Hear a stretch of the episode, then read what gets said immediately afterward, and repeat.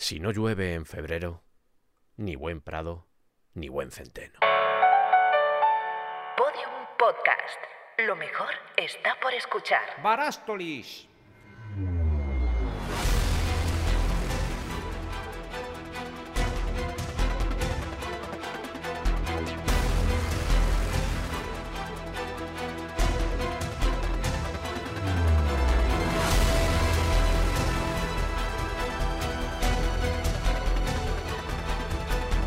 Bienvenidos al descampado.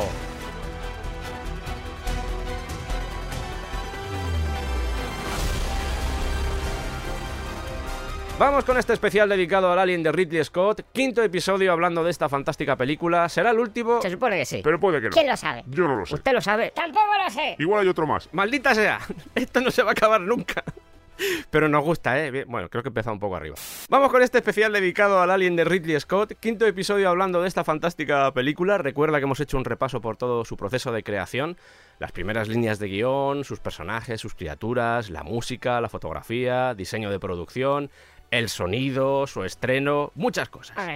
Y hoy nos queda algo que llevamos postergando desde la primera entrega.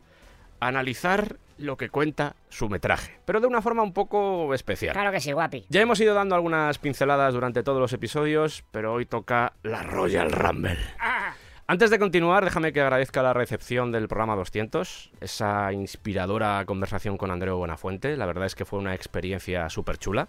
Grabamos en Casa Terrat, en Barcelona, un entorno muy acogedor. Y parece que el programa ha gustado, cosa que me emociona, porque yo creo que cuando se habla de pasión, de artesanía, de libertad creativa, de amistad, de realismo rancio también, pues funciona. Y tras los fastos, yo creo que voy a presentaros, porque luego viene una introducción un poco más larga, pero voy a presentaros de momento al resto de la tripulación que compone esta nave Costromo. Ya los conocéis. En primer lugar, la egregia Teresa Domingo. ¿Cómo estás, Teresa? Estoy muy bien, muy contenta de estar aquí otra vez, a hablar del xenomorfo y de todo lo que podamos alrededor de él, que no va a ser poco. Me alegra. Teresa Domingo, oficial de navegación de la nave Costromo. Y al otro lado de la mesa, el ínclito o conspicuo. No sé si eres más ínclito o conspicuo. En mi casa siempre hemos sido más de ser conspicuos. De acuerdo. ¿Qué tal, Santiago Negro? ¿Cómo estás? Yo bien, aquí encantado de, de estar de nuevo, acompañado por vosotros y de la sombra eterna del xenomorfo. Creo que no voy a volver a ver a alguien en mi vida. Y mira que, la- y mira que quiero y amo esta película, pero ostras, ¿eh? Santiago Negro, jefe técnico de la nave Costromo. ¿Será este el último? No, Eh, Yo no creo que no. Yo creo que tampoco.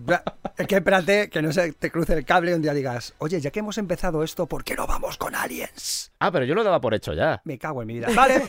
Que lo hablamos, de hecho. eh, Sí, sí, lo sé. Lo hablamos en el, en el anterior episodio, ya hablamos y yo dejé caer ya lo de Aliens. Y creo que sería bonito hacer James Aliens. Cameron, calienta que sales. Pero es muy buena peli también, Aliens. Es eh, maravillosa. Os digo más. Ayer empecé a verla y no puedes parar. ¿Qué ritmo tiene esa película, macho? Está tan bien hecha y fíjate que, que los aliens aproximadamente, un poco como en Alien, como la primera, no aparecen hasta la hora o una cosa así. Joder, pues no puedes parar de verla, ¿eh? Es que además mola porque es una película que está casi rodada en tiempo real, que es un poco también lo que pasa con, Claro. con, con esta primera parte, pero son dos ritmos completamente distintos. Aquí tenemos ya ese rollo más reflexivo con, con la imagen de Ridley Scott y claro, en la segunda tenemos a un tío con, con ansia de juventud como era James Cameron en ese momento, que es un tío, otra cosa no, pero trepidante es, imprimiendo ese ritmo a la peli que, que como dices tú, es que cuando acaba dices, joder, es que necesitas el cigarrito de después cuando acaba esa película. Es así. Id pensando lo siguiente porque os voy a pedir eh, vuestro momento favorito de la película, de Alien. Hemos hecho la tarea. Profesor. De acuerdo.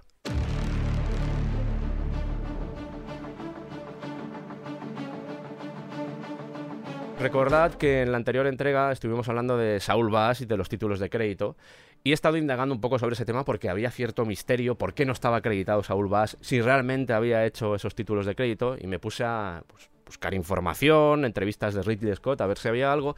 Y encontré una cosa que me llamó mucho la atención, porque según Ridley Scott, invitó a, a los diseñadores gráficos que aparecen precisamente en los títulos de crédito, los que aparecen que se encargaron de esos títulos de crédito, Steve Frankfurt y Richard Greenberg. Se supone que en principio iban a ayudar a hacer el cartel y el material de prensa, pero terminó tan contento con ellos que les dijo, oye, ¿y por qué no hacéis la secuencia inicial en la que esos títulos de crédito a modo de jeroglífico se va desvelando? Porque eso en cierto modo va a conectar con esa sociedad alienígena, desconocida, y así pues se crea cierta tensión en el espectador. Y parece ser, al menos por lo que dice Ridley Scott, insisto, el nombre de Saul Bass no figura, no aparece en ningún punto. Parece ser que al final los que acabaron haciendo eso fueron ellos dos. ¿Realizaron algún tipo de colaboración con Saul Bass? Lo desconozco, pero al menos en entrevistas también a Greenberg, él señala que, bueno, pues que contactó con el Ridley Scott, le dijo, El comienzo de la película tiene que inquietar mucho, así que ya sabes. por citar simplemente y, y dar un poco también de forma a la figura de Richard Greenberg, sobre todo, es un señor que se encargó de hacer los títulos de crédito, por ejemplo, de Superman, de Dirty Dancing o de Los Intocables. Estupendo. Y algo que me llamó mucho la atención es que colaboró en Depredador dentro del departamento de efectos visuales. Es decir, que se dedicaba, además de sus movidas relacionadas con el mundo del marketing y la publicidad, recordemos que al final habían contratado como diseñador gráfico, también pues estuvo metido en el mundo del, del cine.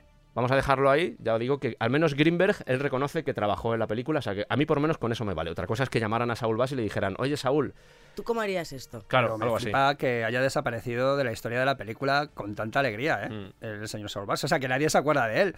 Un día le van a decir Claro. Ridley Scott eh, y ostras, Saúl. O sea, ¿Te imaginas? sí, en plan, ojo, que verdad que estaba ahí, que un día se vino, se tomó un café con nosotros. ¿Te imaginas a Ridley Scott en su casa, que tiene que ser una casa, Sí, una tiene casa que ser potente grande, la casa, grande, sí. comiéndose unos churros y de repente se queda así parado con el churro casi dentro de la boca y diciendo, Saúl. ¿sabes? Me gusta pensar que es así. Sí, porque además ahí en Inglaterra son mucho de churros. Sí, es muy de porra. de esa- sí, Sí. más de por- Ridley es más de porra que de churros. Lo hemos comprobado también en alguna entrevista. De probóscide, ¿no? La, la porra es una probóscide, ¿no?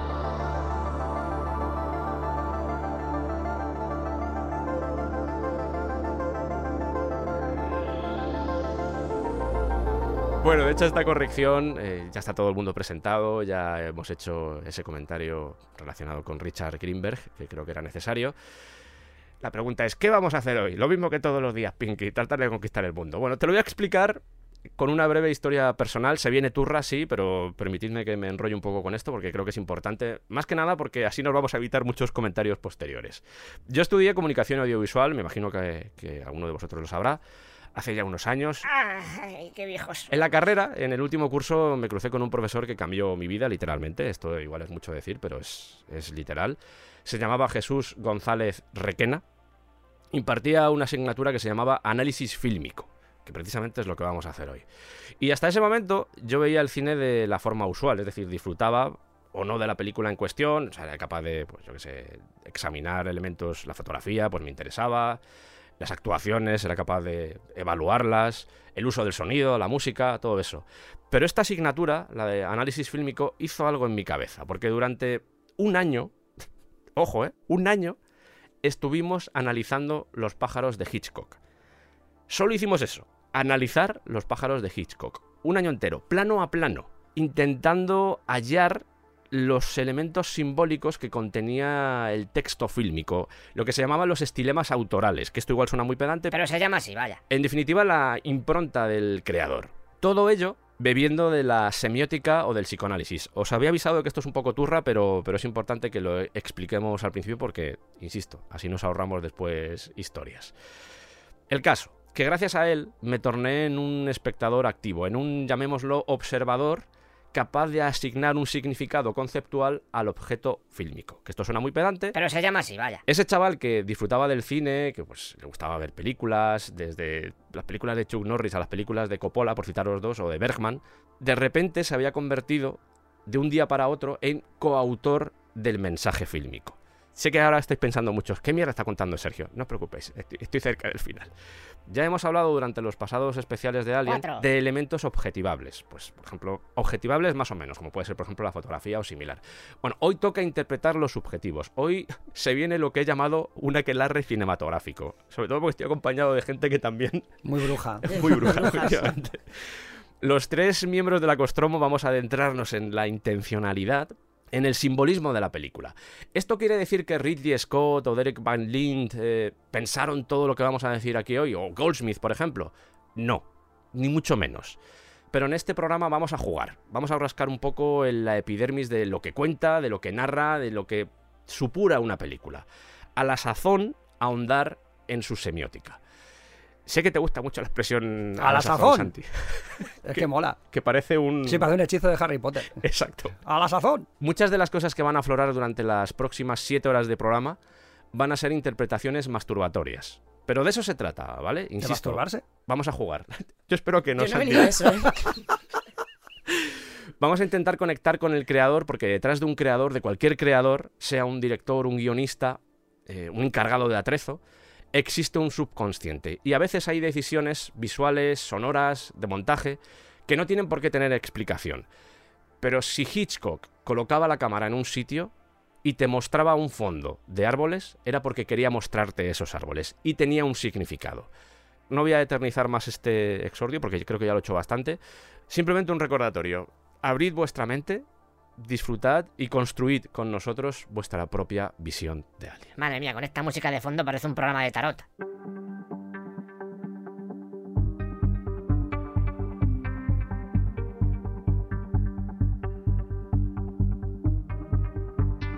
Y un buen comienzo, un buen punto de partida es, antes os he planteado la pregunta de cuál es vuestro momento favorito de la película. Y vamos a empezar por el mío, no por porque vaya aquí yo, eh, sino Ah, por, sí, la jerarquía. por abrir un poco de camino, ¿vale?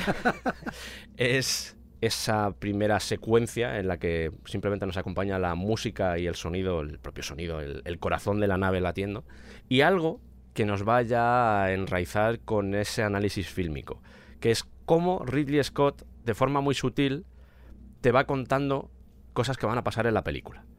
Y ahora mismo diréis, Perdón, ¿cómo puede ser esto? Vamos a empezar un poco este viaje, que va a ser bastante particular, y espero sobre todo que lo disfrutéis, porque lo primero que aparece en pantalla, más allá de esa- esos títulos de crédito, ese alien, esa palabra que se va conformando poco a poco, es un planeta. Ese planeta se parece bastante a Saturno, porque tiene el anillo. Si nos vamos a la mitología, además de que Saturno tiene una simbología esotérica bastante potente, en la mitología, al menos en la romana, tenemos el personaje de Saturno, que en la griega era Cronos. ¿Y qué hacía Cronos? Devorar a sus propios hijos. ¿Y qué hace madre, en este caso, en la película? También devorar a sus propios hijos. Empezamos bien. Empezamos bien.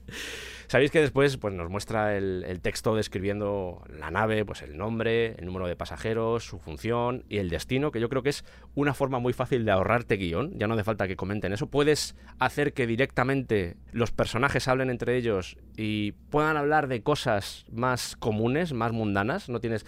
Ya la misión queda clara, el nombre de la nave queda claro. Ahora vamos a centrarnos en los seres humanos. Y en ese momento es cuando comenzamos a recorrer esos pasillos umbríos de la nave.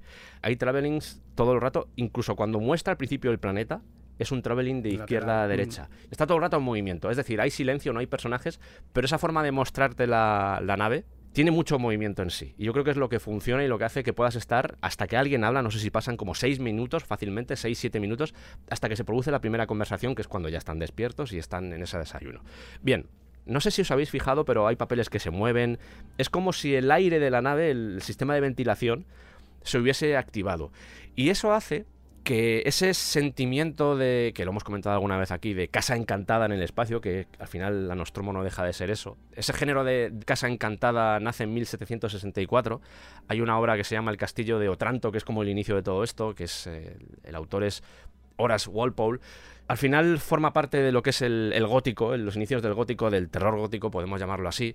Alguien lleva todo esto al espacio y nos adentramos en ese el gótico espacial. Vamos a llamarlo gótico espacial porque es muy chulo denominarlo así. Esa catedral gótica que alguna vez creo que lo dijo Santi además, que estábamos dentro de una catedral gótica en la que se ven las torres. Cuando vemos el exterior de la Nostromo, vemos esas torres, vemos esos pasillos intrincados que son muy laberínticos, como pasa por ejemplo también en, en esas catedrales góticas, los subterráneos. También pasa lo mismo con, esa nave, como si fuera una especie de, Notre Dame. Y mm, nos encontramos algunos elementos, porque hasta ahora, pues bueno, son cosas que podemos dilucidar de forma sencilla, pero nos encontramos algunos elementos que me llaman la atención. Hay unos pájaros que están bebiendo, están bebiendo agua. El agua va a ser muy importante en la película, luego hablaremos de ella, pero el agua va a ser muy importante. Y esos pájaros, encontré una web de gente que está muy flipada con Alien, porque nosotros estamos flipados, o sea, a nosotros nos gusta. Pero hay gente que está muy flipada con Alien que se dedica a recoger objetos que aparecen en la película e intentar reproducirlos. Incluso comprarlos o hacerse con ellos. Es decir, si aparece una caja de cerillas, intentan conseguir esa caja de cerillas original y si no pueden, lo hacen ellos.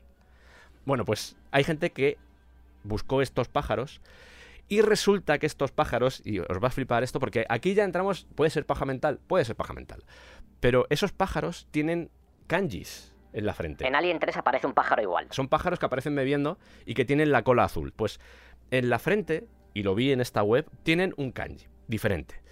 El de uno de ellos es oportunidad, fortuna, pero también peligro. Esto es serio, o sea, esto es real. Y el otro tiene otro kanji que cuando lo combinas, cuando combináis los dos kanjis, se transforma en felicidad, oportunidad y prosperidad. Vale, bien, o sea, está, el mensaje está quedando claro. Es, simplemente, pues es gente que va por el espacio y se ha puesto eso. Pero ya digo, son detalles de, de atrezo que quedan súper chulos. El problema es cuando te das cuenta de que hay también más figuras. Estos están detrás de los cascos, lo podéis ver por si estáis, eh, si os ponéis la introducción para intentar seguir más o menos mis pasos. Tampoco me estoy poniendo aquí muy, muy preciso con todo, porque sería hablar de cada plano, no, no, se trata de eso. Pero vais a ver que hay como una especie de objeto que se mueve de arriba abajo, que es un muñeco, es un pitufo, que otra vez más esta gente se ha encargado de volver a hacerlo, incluso de conseguir los, los que se vendían en la época, ¿vale? Y es un muñeco, el muñeco de un pitufo que se mueve de arriba abajo, que si tú lo ves parece un huevo que está eclosionando. Oh. Y alrededor de ese pitufo hay como unos extraterrestres. Vaya, vaya, vaya. ¿Qué es lo más gracioso de esto? Estos muñecos tienen un nombre. Se llaman Optimist, con H. Esto pueden ser decisiones de la persona que se encarga de atrezo, que simplemente dice, o diseño de producción, que dice, oye, tenemos por aquí, ¿qué podemos poner para que este entorno sea lo más real, lo más humano posible, para que se vea que es un donde trabaja la gente? Vamos a poner este tipo de mensajes de optimismo, prosperidad, alegría, que luego va a romper con lo que sucede en la película. Y llegamos a uno de los momentos que a mí me parece maravilloso, que es con esos dos cascos, esos dos cascos de, de piloto. Recordemos quién muere el primero, Kane, que se supone que es el piloto de la nave, es el primero en morir. No sé si os acordáis que tienen como una especie de, de, de probóscide, de cosa que les sale de la boca. Seguramente para el oxígeno. Ayer cuando volví otra vez a ver esta introducción de nuevo, te das cuenta de que Ridley Scott podía haber empezado la película con el exterior de la nave, que se abrieran las cápsulas y se despertaran los personajes, pero elige hacerlo de otra forma. Hay un plano contra plano entre el casco que tiene esa probóscide y la pantalla, Los ordenadores. Que me parece maravilloso, como si realmente fuera un personaje ese casco. Pero es que en la pantalla, y esto ya es un poco el, el remate, en la pantalla donde, donde aparece ese mensaje de pues, todo lo que va a hacer que la nave se despierte y, y los despierte a ellos, en esa pantalla hay un elefante colgando. ¿Y qué tiene un elefante? Una trompa. Efectivamente. Que dices, ostras, igual todo esto es coincidencia. Igual todo esto es que había alguien del diseño de producción o de atrezo.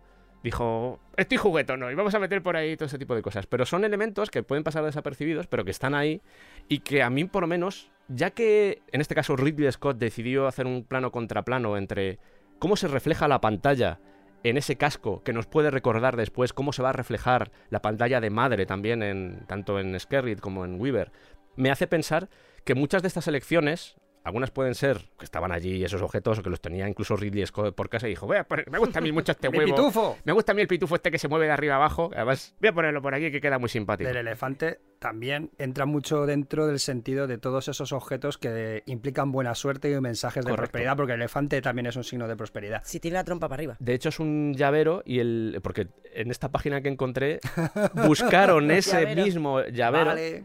Y encontraron que es un elefante vestido con traje, Mm. ¿vale? Es un súper simpático. Veía o hice comenzar este viaje así porque eh, lo estamos haciendo poco a poco y creo que a modo de introducción, de, de ver por dónde van a ir los tiros, seguramente habrá gente que sea escéptica con todo esto, pero insisto, hemos venido a jugar y yo lo que estoy haciendo aquí es... eh, el juego, el juego, da el Efectivamente. balón. Eh, mira, y ya que comentas esta escena, hay un momento cuando termina esta escena y nos metemos dentro de la, de la habitación de las cápsulas, ahí va yo ahora. que pasa algo maravilloso antes de entrar. Y es que la puerta se abre sola. Y eso es, me parece que es genial porque es un juego con el espectador fabuloso. En plan, os invito a la nave, os invito a formar parte de esta tripulación. Hay como unas batas de plástico colgadas en la pared que Mm. cuando se abre la puerta se agitan como si fuera la típica ventana, la Sí. típica cortina que hay en, en, pues estamos hablando de la- una casa gótica terrorífica que se agita cuando se abre esa puerta. Y ahora que dices eso, justamente antes de que suceda, de que lleguemos a, a la apertura de esa puerta, Ridley Scott va a negro Mm. para que esa introducción en esa cámara que también está oscura donde están los personajes, cuando se enciendan las luces, sea incluso molesto. Porque nosotros lo podemos ver en casa, pero cuando esta película seguramente la veías en el cine tan oscura, esos momentos de luz tenían que destacar mucho y los espectadores, nos ha pasado a todos, yo creo que cuando estamos en el cine y hay una escena como muy oscura y meten mucha luz, es como ¡ah! Y ese despertar que sucede después, el primero que se despierta es Kane, que eso nos, nos une de nuevo con lo del casco, y lo primero que hace Kane es respirar. Respirar por sí mismo. Porque después, el que va a darle ese aire va a ser el Claro. alien, el facehugger. El oxígeno, vaya. Además, lo primero que levanta es una mano, que queda también como muy. Un poco como, la, como en la creación de Miguel Ángel, esa forma de levantar la mano y de conectar con su Dios, que al final, en ese caso, en el caso que nos ocupa, es, es la propia nave. Hola, soy Sergio desde la Tierra. Pero si estás en la Costromo no puede ser. No, pero. A no ser que seas un androide. No, hombre, no. Eres un androide. No. Pero si es que todo el mundo lo sabe, Sergio. Que no soy, hombre, que no. Que mañana es domingo. Cuchibiri, cuchibiri. Mierda. La prueba del cuchibiri siempre funciona. Bueno. Si ya sabía yo que eres un androide. Antes de continuar, déjame que te recuerde que puedes utilizar mi código de descuento en Babel. Ya sabes que es el modo más divertido y útil de aprender idiomas. Seguramente conozcáis su aplicación móvil o su página web por películas como ¿Me puede repetir, por favor? ¿Cómo? ¿Qué? o Haremauer Drankenmar. ¿Perdón? Además tenéis un montón de idiomas disponibles, inglés, francés, polaco, ruso, sueco, noruego, danés, italiano. Es que estoy pensando en ir de vacaciones a Suecia o trabajar en Noruega. Pues oye, vas allí con el trabajo ya hecho. Llevan desde 2007 enseñando a mucha gente, yo incluido, así que es fiable y funciona, de verdad. Pero del código ya. Sí, voy. Si te suscribes a Babel durante tres meses, recibirás tres meses adicionales gratis usando el código El Descampado, todo junto, sin espacio. Entras en babel.com barra empezar y usas el código El Descampado. Y así conseguirás tus tres meses gratis. b a b b e l.com barra empezar. Código El Descampado, todo junto. Yo que no quiero aprender idiomas. Bueno, pero seguro que tienes algún familiar o algún amigo que le mola este descuento. Ya me gustaría a mí. Sinceridad por delante. No sé en qué año vas a escuchar esto, pero mira, prueba Babel. Porque es la aplicación para aprender idiomas que funciona. Y además podréis decir Seattle en vez de Seattle. Regresamos a la Costromo. Si es que tienes cara de androide. Que igual no lo he dicho al principio, pero vamos a aplicar ciertas concepciones. Va a haber una concepción marxista, cosmicista, incluso freudiana. Pero antes de entrar en esas concepciones, creo que es interesante porque es algo que, ya digo, hemos tratado sucintamente a lo largo de los especiales, pero creo que es bonito que hablemos de ello. ¿De qué? de la utilización del terror, de cómo utiliza el terror Ridley Scott. Ese terror que en cierto modo él estaba mamando todavía porque no había hecho ninguna película de terror y solo se había dedicado a hacer anuncios y los duelistas. Sí, sí, le salió la jugada. Sí, para no entenderlo. Vamos a hablar de eso. El terror en Alien.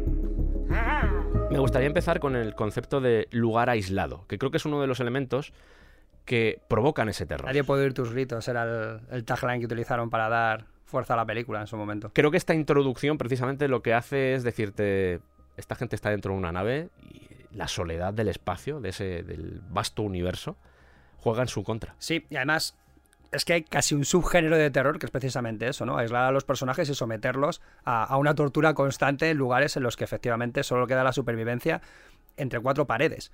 La cosa. Eh, La, eh, la cosa, por ejemplo, sigue mucho. además, también vive mucho del, del horror cósmico. Sí. eh, que tampoco hace falta irse al espacio. Eh, aquí hemos eh, mogollón de películas en las que incluso el propio planeta Tierra se puede convertir en un lugar aislado en el que no hay capacidad de supervivencia. Todo el género zombie se basa en esto. Eh, Estás aislado, o sea, estás enfrentándote a algo que no entiendes, tú eres un ser humano normal y de repente tienes que enfrentarte a lo imposible. Que al fin y al cabo eso es un poco también cómo funciona el terror moderno, ¿no? Hmm. Me- coger a una persona anodina, en la que nunca ha tenido ningún contacto con lo, con lo imposible con lo paranormal y de repente tienes que enfrentarte a eso desde cero, porque no tienes ninguna experiencia. Ya estamos, lo vamos a decir por primera vez, pero Lovecraft se basa, se basa básicamente en ese concepto continuo, en como someter a una persona normal a una experiencia que le va a llevar a la locura o a la muerte. Ya está. Y en Alien, ya, ya hablaremos de Lovecraft despacito, pero básicamente es lo que nos vamos a encontrar. Y como decíamos antes, es que es una casa encantada. En la casa encantada pasa lo mismo. Al final alguien se va a quedar atrapado en esas cuatro paredes y va a ser imposible salir pues, precisamente por la acción de, esos seres que te quieren dentro, ¿no? que te quieren a ti. Y aquí funciona especialmente gracias a esa fabulosa construcción de, contexto en la que nos sumerge Ridley Scott. Desde el minuto uno, como estás diciendo tú, desde que nos presenta y nos introduce la tripulación, nos permite ser uno más. Estamos compartiendo cómo despiertan, cómo desayunan, cómo trabajan. O sea, la primera hora de película es básicamente vi- convivir con esa gente en su Sí, sí. mismo, a su mismo nivel. Eh, pringándonos de aceite en la sala de máquinas y viviendo la tensión de unas personas que están en un entorno hostil. El- posiblemente el entorno más hostil del universo, valga la redundancia, ¿no? Que es el propio espacio. Jolín, es que funciona muy bien en este caso concreto, además, ese tema de, de la soledad. A pesar de que estás con otras siete personas, con otras ocho personas, eh, estás solo, estás solo a la hora de sobrevivir. Fíjate, tenemos un ejemplo claro en la literatura que es eh, Drácula, Mm. el Demeter. Sí. Lo que sucede en ese barco, que pasa exactamente lo mismo, Claro. están ahí aislados. Mira, es que es súper curioso porque al final el cine se da la vuelta. Hace poco, este mismo año, se ha estrenado una, una película que nos sumerge en la Demeter. Sí. El viaje de la Demeter en el libro está explicado a partir de las cartas del, del capitán del El barco. cuaderno de bitácora, sí. Y digamos que es una experiencia un poco difusa porque el propio capitán no entiende muy bien lo que está pasando. Normal. Eh, claro, o sea, aquí la peña se me está muriendo de una enfermedad que no conozco. No es tan trágico. A ver, no quiero decir que no es tan trágico porque sí lo es, pero desde luego no es tan espectacular como pueda ser Alien. Aunque sí la experiencia es bastante parecida. Pero en esta película es curioso porque al final Drácula aquí es un monstruo eh, tan implacable e, e inhumano como, como lo pueda ser el xenomorfo. Drácula de esta película no dice una sola palabra, simplemente un bicho de instinto que se alimenta de la gente del barco. Y básicamente lo que hacen es Alien en el siglo XVIII eh, en un barco. Claro, la- no sale tan bien como Alien por lo que sea. La película es un poco regulera, pero que al final esta película de Ridley Scott lo que ha hecho es crear una escuela a la hora de plantearnos esta clase de películas. Crear un ambiente, presentarnos a unos personajes, entender que son personas normales y que van a afrontar una muerte segura como lo podríamos eh, pasar cualquiera de nosotros, que no somos héroes. Mira, ya que estamos hablando de barcos, ayer mencionaste el concepto de mensaje en una botella Mm. del final de la película. es- el final es muy poético, Sí. porque entronca con todos estos relatos marineros de, de náufragos, ¿no? Al final lo que hace Ripley es mandar un mensaje en una botella. Lanza un mensaje al espacio, en un lugar que ella ni siquiera sabe muy bien dónde está, porque al principio hemos visto como madre eh, rubica la ruta, y su única esperanza es que alguien, en la terrible inmensidad, alguien escuche ese mensaje. Y claro, así se pasa la pobre mujer, eh, 80, 50 y pico años, ¿no? 57 años. 57 años dando vueltas. Estupendo. Jo, es que además ni siquiera es afrontar la muerte. No, no, es afrontar un sueño eterno. Es que es muy fastidiado lo que, lo que se plantea al final de la peli. Hmm. Volvemos al tema que a veces hablar de poesía en ciertas películas es complicado, ¿no? Pero en este momento, ese cierre de Alien, si eso no es poesía, poesía eres tú. O sea, Estamos también haciendo un poco de trampas porque no sabemos cuándo la van a encontrar. Es decir, Claro. sí. Incluso te digo que damos por supuesto claro, que hay algún tipo de conexión entre la Tierra y todas las naves que van haciendo esa operación de transporte, suponemos, suponemos. y que la encontrarán en menos de, yo qué sé, un mes, dos meses, tres meses. Pues no. 57 años. Y todo lo que supone eso, que también eh, tampoco se ve mucha evolución. O sea, la tecnología de, de Alien y la de Aliens. Y, y- y aparte de todo, que es que yo creo que eso es también otro pequeño mensaje subliminal que significa que el futuro es igual de mierda que el presente, Mm. ¿sabes? Tiene las mismas cosas, lo mismo, más avanzado, pero es Claro. igual de mierda e igual de vacío. Al final, la ciencia ficción, en concreto, a veces incluso la especulativa, se centra bastante, recoge cosas, lo veremos después, pero recoge cosas de lo que es el presente, lo Claro. mete en un ámbar y. Lo extrapola al futuro. Exactamente, pero son las mismas. Claro. Son los mismos problemas y los mismos miedos. al Bueno, el final, futuro que nos el futuro. presentaba Regreso al Futuro, estamos, ya lo hemos superado y efectivamente Somos es- todos gilipollas. De, ¿no? de hecho, hace muchos años yo escribí un artículo al respecto que era sobre los futuros que nunca han sido. Que es precisamente esas eh, historias que nos planteaban futuros cercanos y cómo al llegar a ese futuro nos hemos dado cuenta que ni coches voladores, ni sociedad perfecta. No, no, no, no, no. no. Todo lo malo sí, ¿no? Lo Es- malo Sí, sí, eso sí, claro. Efectivamente, los futuros oscuros tipo Blade Runner están aquí, ¿vale? Pero todas esas eh, Pero sin historias, coches voladores. Claro, historias eh, casi utópicas, ¿no? Sobre una sociedad que por fin se ha dado cuenta eh, de cómo solventar ciertos problemas para, para la prosperidad, no. Cuando hicimos el directo en la facultad, cuando hablamos de Alien, eh, estaba Iván también. Iván comentó, por ejemplo, lo de Troya, que no deja de ser un poco. En este caso, el, el caballo de Troya es Kane, básicamente, porque es el que entra en la nave con, con el muñeco dentro, vamos a decir. Ese espacio aislado que al principio pertenece, en cierto modo, a los humanos, aunque en realidad pertenece a, a la corporación, que es el dueño de, de ese espacio, pasa a manos del xenomorfo. Precisamente una de las cosas que dan miedo es cuando ellos se dan cuenta de que esa criatura no es no trabaja solo en base al instinto, sino que tiene cierta inteligencia, que es por ejemplo cuando matan a- al personaje de Dallas. Ahí yo creo que es cuando se dan cuenta de que una se ha hecho con la nave, a partir de ese momento lo que era suyo, lo que era humano, ahora pertenece a la criatura, y en segundo lugar que es capaz de, de volverlos locos si quiere. Y esto me hace reflexionar porque ese punto de este espacio ya no nos pertenece es el que al final les lleva a reventar la nave, a decir, esto ya no es nuestro, vamos a, a que esto estalle en mil pedazos. Hay herramientas que utiliza Ridley Scott a lo largo de la película que creo que son bastante características. La anticipación. Es uno de los elementos, yo creo que vitales a la hora del cine de terror. De hecho, se juega bastante en el cine de terror con el tema de la anticipación. Porque si os acordáis, Dallas encuentra a babilla de Alien, Brett encuentra la piel que ha mudado el Alien. Sí. Son elementos que van colocando a lo largo de la película para que tú digas, hostia, Que está ahí. Se viene, se vienen cositas. no hace falta que te muestre la criatura, pero con enseñarte la baba, ya sabes que aquí está pasando algo raro porque se sale de la, la anormalidad al final es también lo que genera ese terror. Ay, Dios mío. Y ya que estoy hablando de Dallas, recordemos que Tom Skerritt es el primer nombre que aparece en la película. Porque es el protagonista, claro. Creo que esto es una historia bonita que de vez en cuando conviene recordarla. Antiguamente el cine era en sesión continua. Tú entrabas en el cine y igual te encontrabas la película a la mitad. Y te la tenías que ver y si querías ver el principio pues te tenías que quedar hasta que la volvieran a poner. Era continuo, o sea que acababa la película y comenzaba de nuevo. Y decías, ah, vale, el principio es esto. Mankiewicz, O Mankiewicz. con Eva al desnudo, se puso un poco pesado y dijo, por favor, podemos hacer que si alguien quiere ver la película tenga que, Que la verla vea desde el desde el principio. principio. Y a pesar de que creo que en algunas salas lo consiguió, no tuvo demasiado éxito. No fue hasta Psicosis, hasta que Hitchcock dijo, a ver, si entra la gente a la mitad y de repente ve la escena de la ducha, Se jodió, claro, uno de los elementos centrales de la película se rompe. claro. Entonces, quiero que todo el mundo aparezca al principio, además ese aviso de, por favor, no cuenta a nadie lo que pasa en esta película, porque, bueno, no- no- va a fastidiar lo que es el disfrute de la misma. Y fue un poco el que le dio la vuelta a todo esto. Y en esta cinta, en la de Alien, sucede algo muy parecido ya muchos años después, porque tampoco mucho después, ahora que estoy pensando, ni siquiera 20 años después, porque esta película es de 1979. Pero mm, pensemos en ese público que estaba en las salas de cine y que en el fondo siente, porque en- creo que hasta ese momento Ripley tampoco ha brillado mucho, sí se deja entrever alguna cosa, pero el centro de todo, el que proporciona el equilibrio a esa nave, es el jefe, es Tom Skerritt, que además es el protagonista, porque lo hemos visto en los títulos de crédito. Y quiero que empaticemos un momento con esa gente que estaba en la sala de cine y de repente, como sucede en Psicosis, se da cuenta de que el que supuestamente, o al menos si echamos la vista atrás al cine de ciencia ficción, el que supuestamente era el héroe, el que estaba determinado a ser el salvador de todo, fallece casi a mitad de película. Y todo lo que eso supone a nivel psicológico también para el espectador, porque para los tripulantes de la nave, ese sitio al que poder asirse se viene abajo, y para los espectadores es exactamente lo mismo. ¿Y ahora quién nos va a salvar? Y es ahí cuando entra, que hablaremos después, todo el tema de la Teniente Ripley.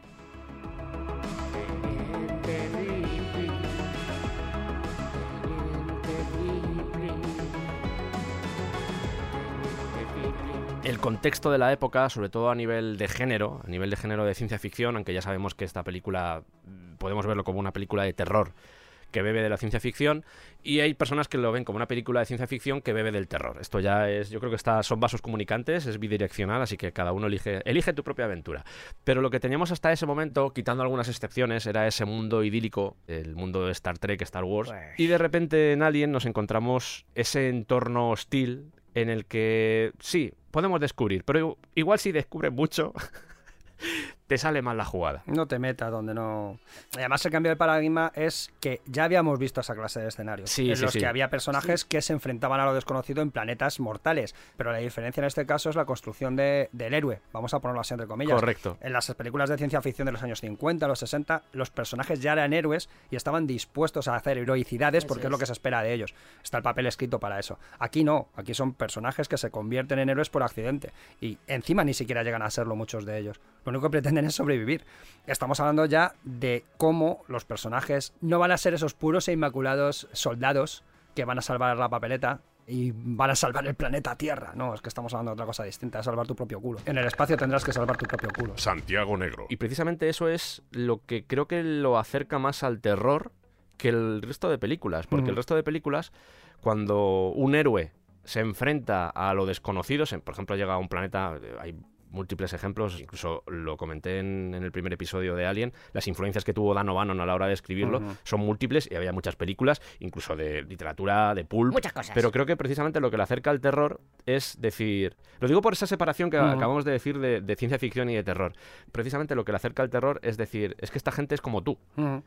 ¿vale? Sí, no, no, es, es, no es Flash Gordon. Claro. Claro, no están preparados para lo que se van a encontrar. No, Claro. es, no es Han Solo, por ejemplo, o ni siquiera es el, el, yo qué sé, el Capitán Kirk, que se encuentra con algo desconocido que puede tener igual un pozo de terror, pero que no es terror. Aquí es terror porque esta gente no está preparada para enfrentarse a lo desconocido. no son héroes, son frágiles y vulnerables. Y te digo más, lo que acentúa también el terror es que lo desconocido no solo está en el xenomorfo, sino en todo el plan que se oculta detrás de conseguir a ese xenomorfo. Que es al final lo que redondea ese apartado de terror. Porque no es solo que el alien se dedica a matar a gente, sino que ese aislamiento que comentábamos antes es que si llegan a pedir ayuda, si ellos no sabemos cuándo hubiese llegado esa emisión, esa petición de ayuda, ese SOS a la central de Weyland Yutani, pero es que si llegan a pedir ayuda, no se la habrían proporcionado. Botón de ignorar. O hubieran ido a por ellos, pero para sacar al alien Sacar al y completamente... Y además tú como espectador en esas películas de antaño, estabas tranquilo mientras veías la película, porque sabías que el héroe, independientemente de los desafíos que encontrase a lo largo de la aventura, iba a triunfar. Sería rarísimo que el héroe muriese en el último segundo, eso pasaría ya Pues a muchísimo de después. película ya- Claro, y al final de, de película ya te cuento lo que dice Claro. Sergio, es que te crea una sensación de vacío y soledad que es eso, a- ¿cómo me enfrento yo ahora a esto si nuestro referente moral acaba de desaparecer, ¿no? Y claro, en Alien no ocurre eso. Ya no solo por el hecho de que muera el protagonista, el supuesto protagonista a mitad de camino, sino porque estás viendo que es que no tienen ninguna opción real de sobrevivir al encuentro con el monstruo. Entonces, claro, como espectador es, un, es una tensión constante. Ahí radica la importancia del personaje de Lambert, que a veces puede quedar como muy histriónico porque está todo el rato llorando y está Sí. todo el rato hecha polvo, la pobre.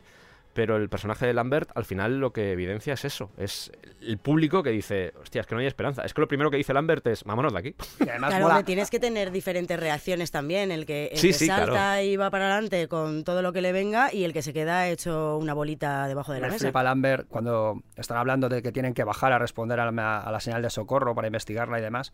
Y, Qué carilla pone, Claro, ¿eh? Kane- no, pero Kane dice, me, me presento voluntario para dirigir la expedición.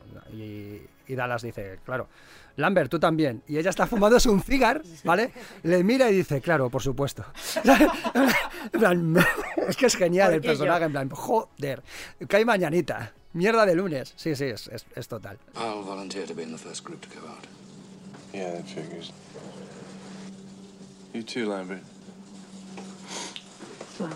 Y un último apunte sobre esto del terror, porque es muy curiosa la forma en la que el guion juega con lo que es normalidad y ruptura. Al final el terror se basa en eso. Hablábamos antes de anticipación y esto es parecido porque tienes que crear una situación normal, en este caso casi anodina, y de repente meter el golpe. Ya sea que estén durmiendo y les despierten, ya sea que estén desayunando y tengan que desentrañar esa señal, ya sea cuando finalmente se le cae del rostro a Kane, la criatura, el facehugger, se ponen a comer y vuelve a haber otra ruptura, es una ruptura detrás de otra. Y la última hora directamente ya es ahondar en el terror, ahondar en, en la tensión. Exacto. Y esa forma de jugar, que esto yo creo que lo hemos comentado ya, esa forma de jugar con esta gente son trabajadores, esta gente es normal, simplemente pues están haciendo lo que haría cualquier trabajador si estuviera en el espacio. De hecho, hay una frase de Parker eh, cuando, la- cuando está el primer aviso, cuando les dice, venga chicos, a trabajar, y me encanta la frase de Parker, en plan, ¿me puedo acabar el café por lo menos? Claro. Es como muy brutal, en plan, tío, que acabamos de salir del sueño este. Además, es que la frase es, ¿me puedo terminar el café? Porque es lo mejor que hay en esta nave. O sea, es como, jo, qué gusto te has quedado. Claro, que esto ya lo hemos hablado más veces. Es que esta es la primera peli en la que los viajes espaciales no suponen una odisea, una aventura, una... No, es simplemente un viaje de aquí a aquí que tenéis que llevar esto y entre medias pues pasan cosas. Pero Sí, yo solo que- quería dejar esto aparcado aquí en la gasolinera. Y aparte que es, es lo que estabas comentando tú, que es la primera vez que aparecen problemas laborales en una Sí. película espacial. Sí, sí, que parece que nadie cobra el Enterprise, ¿sabes? Todo es maravilloso. Claro. Capitán Kirk, ¿usted cobra? No, Yo- lo hago no, porque me gusta. Claro, viajar. lo hago por, por, el des- por el placer del descubrimiento. La última frontera. Y dices, sí, pero aquí que cobramos en abrazos. Es que me imagino además la peña que trabaja eso. Eh, nunca hemos visto en Star Trek la gente que trabaja en, en la sala de máquinas del Enterprise, ¿sabes? A, a la gente guay del puente de mando. Luego hablaremos de, de todo el tema de esa concepción marxista en la que pues hablaremos de las jerarquías y de todo eso. Santi, sujétate, sujétate. Sí, yo creo que lo vamos a hacer todo el rato con el himno de la Unión Soviética, Santi. ¿Sabes? Me gusta mucho que te rías, Santi. Pero, pero va a sonar.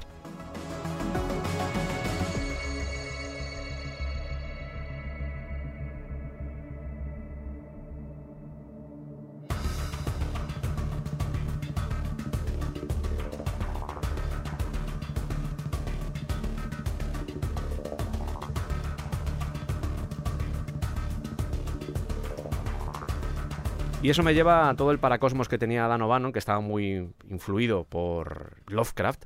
Y voy a empezar este bloque dedicado a la concepción cosmicista con una cita que creo que resume un poco de qué va todo esto. Es una cita de Lovecraft, precisamente. Padre, Sistema de respuesta activado. Hola.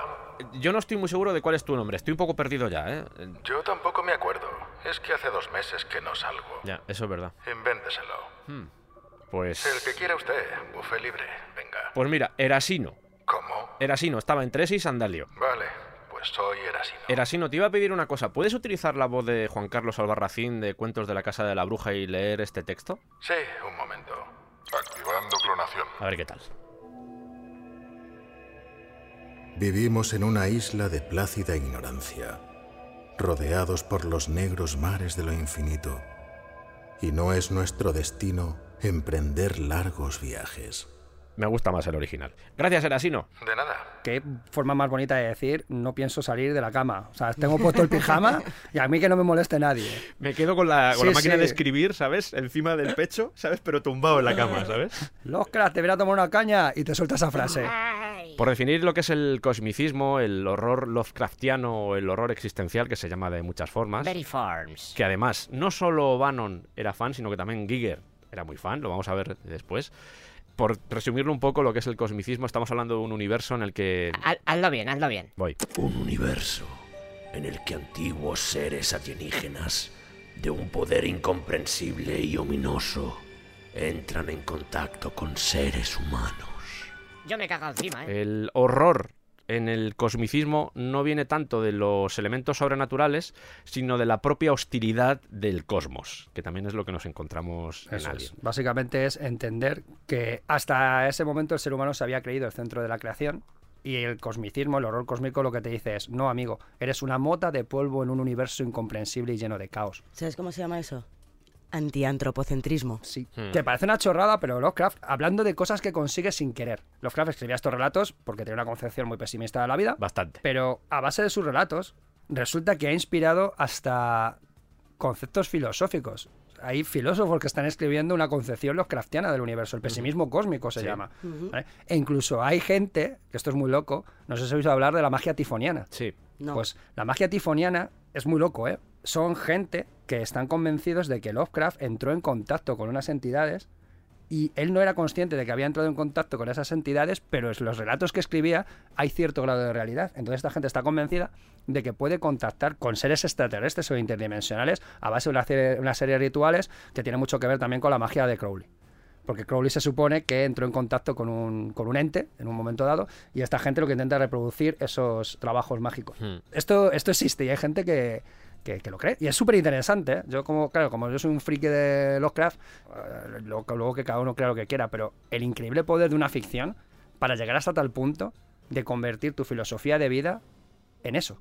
El, el poder que tienen los relatos que nos contamos. Tú ayer me comentabas algo de, de todo esto del cosmicismo, cómo está aplicado en Alien, porque es está hecho a la inversa. Sí, claro. A ver, eh, normalmente los en- los relatos de Lovecraft lo que vamos a ver es cómo seres en el planeta Tierra, seres humanos, vamos a entrar en conflicto con entidades que han estado aquí desde el principio de los tiempos y nos recuerdan, nos recuerdan dónde, cuál es nuestro lugar. Por decirlo de alguna manera. Y ese lugar, cuando, se, cuando cae el velo de Maya, lo único que nos puede llevar al descubrimiento de, de lo que se oculta detrás del velo es la locura o la muerte. No hay otra opción. ¿Qué ocurre en, en Alien? Que vamos a encontrar un camino a la inversa. Es el ser humano el que va al terreno de la entidad Lovecraftiana, en este caso el Alien. Entonces, digamos que hay una especie de, de cambio en el sentido de que estábamos en la era espacial, también es eso, y nos íbamos a encontrar en un universo desconocido. Y claro, desde un punto de vista Lovecraftiano, encontrar, entrar en contacto con ese universo, efectivamente, solo nos puede llevar a la locura y a la muerte. Pero ya abandonamos el planeta Tierra, que era el escenario donde normalmente se desarrolla el horror cósmico, puesto que es ahí donde vamos a, a entrar en conflicto con nuestra idea del ser humano. Tiene un papel importante dentro de la creación y resulta que no, que has entrado en una biblioteca, has abierto la sección de Sudoku del Necronomicon y te has quedado muñeco. ¿Vale? Claro, es que llegados a ese punto, te puedes llegar a preguntar dentro de toda esta concepción Lovecraftiana, quién es el ser hostil que llega al... Porque en, los relatos de Lovecraft son los seres eh, primigenios y hostiles espaciales son los que vienen a molestar, entre comillas, y hacerse con nosotros. En este caso somos nosotros los que vamos a otro eh, planeta, como ese ser hostil que viene a molestar, a sacar huevos de donde no los tiene que sacar y que simplemente, si tú te fijas en la película, el alien no está atacando a los de la nave, se está defendiendo de ellos, bajo mi punto de vista. Ahí lo podemos hablar después, el concepto de la supervivencia en ambos. Ambos están intentando sobrevivir en un ambiente aislado. sí, pero yo, yo mm, a lo que voy es que nosotros somos los intrusos en ese planeta, no que vengan a nosotros y nos quieran comer. Lo interesante es que los aliens necesitan intrusos para poder reproducirse. que, al final, es lo bonito de esto. Que es una especie invasora, claro. Eh, totalmente. Es capaz de adaptarse a cualquier entorno hasta el punto de necesitar destruir ese entorno para sobrevivir en ocasiones. Que es una buena forma de defenderse. Es decir, ven aquí a atacarme que igual te llevas una sorpresa. Sí, claro, por eso digo que quién es más hostil en este Hombre, En esta peri creo que ya estamos, los seres humanos entran por accidente en ese lugar. Otra Podemos hablar de la compañía como ente hostil. Claro, es, ahí es, lo que iba yo. La, humanidad como ente hostil mm, a partir de la compañía. Y lo que decías antes de, que el ser humano no es el centro del universo, da exactamente igual lo que pase con los personajes. Si se mueren, pues mejor, porque yo lo único que quiero es hacerme con el alien. Pero ya podemos entrar en esa concepción marxista que planteaba Sergio, que era precisamente eso. ¿Hasta qué punto es humana una corporación? Porque es un ente por sí mismo, que es lo que pretendía contarnos todo el tema hasta del ciberpunk. Claro, no, es que una corporación es está por delante de la economía antes que las personas. Pero que, que por lo tanto, de, humano tienen bastante poco. Pero que se convierten en monstruos por sí mismos. Sí. Porque al final no hay un ser humano tomando decisiones, por decirlo de alguna manera. Eh, no sé, es que es muy complicado de explicar mi concepción al respecto. No, no, pero, creo que la otra vez cuando lo hablamos quedó claro. claro. O sea, no, estamos hablando de una especie de entidad. De entidad que sí, que está conformada por seres humanos, pero que llega un momento en el que Mira, yo siempre pongo el ejemplo del tercer hombre, que me parece... Sí, hombre, lo hemos hablado mil veces, el, momento de la noria. El de la noria, los puntitos negros. Entonces, pierdes la humanidad en el sentido de que ya la humanidad deja de tener entidad propia. No son seres humanos, son herramientas. y, y, aquí es lo que ocurre con la compañía, que efectivamente es un ente hostil pero es que es un ente hostil tan caníbal, tan invasivo y tan destructor como el propio Alien. He ahí lo chungo, de hecho... Estamos adelantando... Sí, estamos adelantando la conversación, pero... Aunque creo que, luego, no hace falta que luego que lo comentemos luego, porque hay un simbolismo, de hecho hay una analogía entre lo que es el Alien, como ese ser que se adapta, que es muy difícil de destruir, que tiende a colonizar o a expandirse por el espacio, lo mismo que las compañías, que las, esas corporaciones que, tienen tentáculos por todos los lados. Pero volviendo a lo que estabais comentando, aquí los humanos y el alien están en un enfrentamiento por la supervivencia, pero no dejan de ser peones ambos de la compañía. Eso es. Es decir, los dos son víctimas, porque por un lado están los seres humanos que se han encontrado de repente con ese pastel, pero también tenemos a un alienógeno que se ha despertado o que ha nacido dentro de una nave, al igual que los humanos en cierto modo, utilizando ese símbolo, un alienígena que ha nacido en una nave en mitad de la nada, aislado, que de repente dice, hostia, ¿qué hago aquí? Y ¿Qué hacen estos contra mí? Claro, y por instinto dice, pues tengo que sobrevivir y tengo que reproducirme. Porque el alien, más allá de que sea el, uno de los malos de la película, porque en esta película hay varios, representados de formas diferentes. Pero más allá de eso, no deja de ser también una víctima de Weyland Yutani, porque Weyland Yutani lo quiere como un arma. Y sabemos lo que van a hacer con esa criatura. Van a, van a utilizarla, van a experimentar con ella para saber por qué es como es, van a con ella y con otros seres humaos. A ver cómo, cómo, responde. Sí, sí, sí. La quieren liar bastante parda. Y la van a liar bastante parda. Esto que estabais comentando del. que en el fondo también está unido a todo el tema de Lovecraft, el tema de la curiosidad. La curiosidad en la obra de Lovecraft, podemos decir casi, al menos en, los que están, cuando hablamos de primigenios y todo, lo que son los mitos. Exactamente. La curiosidad suele ser casi siempre el, motor de lo que acaba desembocando en locura. Sí, muchas veces es el accidente, es decir, me topo con una serie de circunstancias que se escapan a mi comprensión y otra cosa que también va a llevar a esa locura es el querer saber más de la cuenta. Eso Hay ciertos conocimientos, es lo que nos estaba avisando los todo del rato, que, era un señor conservador, vamos a decirlo así, que intentar comprender ciertas cosas en el universo puede destruirnos la mente. En este caso, normalmente era eso, eh, cierto volumen, eh, cierta secta, eh, pues alguien que tenía la intención de desenmascarar lo que hay detrás del velo. Y ya hemos dicho lo que pasa cuando cae el velo. Solo hay dos opciones. O, por ejemplo, la expedición que va a las montañas de la locura. O sea, que hay, diferentes versiones.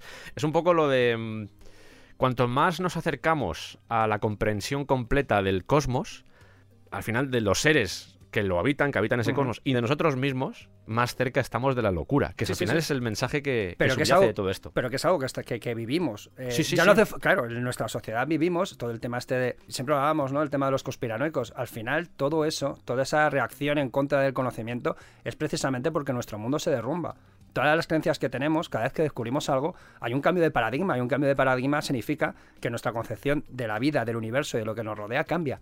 Y hay gente que no es capaz de soportar eso. Siempre digo la frase de, de Alan Moore respecto al tema de la conspiración y, demás, pero Alan Moore nos viene a decir que la conspiración o el tema de las creencias es una forma de sentirnos seguros, de entender que hay alguien moviendo los hilos, aunque sea un gobierno malvado o reptilianos de la quinta dimensión. Anunnakis. Claro, pero nos da una sensación de seguridad.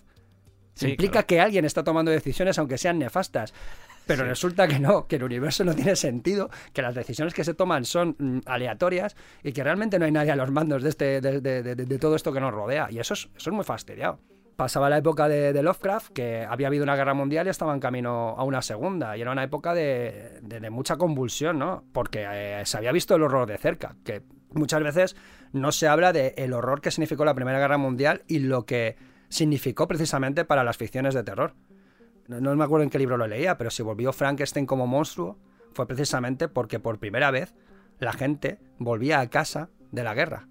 Porque los avances médicos y la ciencia permitían que gente amputada o gente con heridas muy graves sobreviviese y pudiese volver a casa. Y de repente las calles se llenaron de gente que le faltaba una pierna o que le faltaban las manos.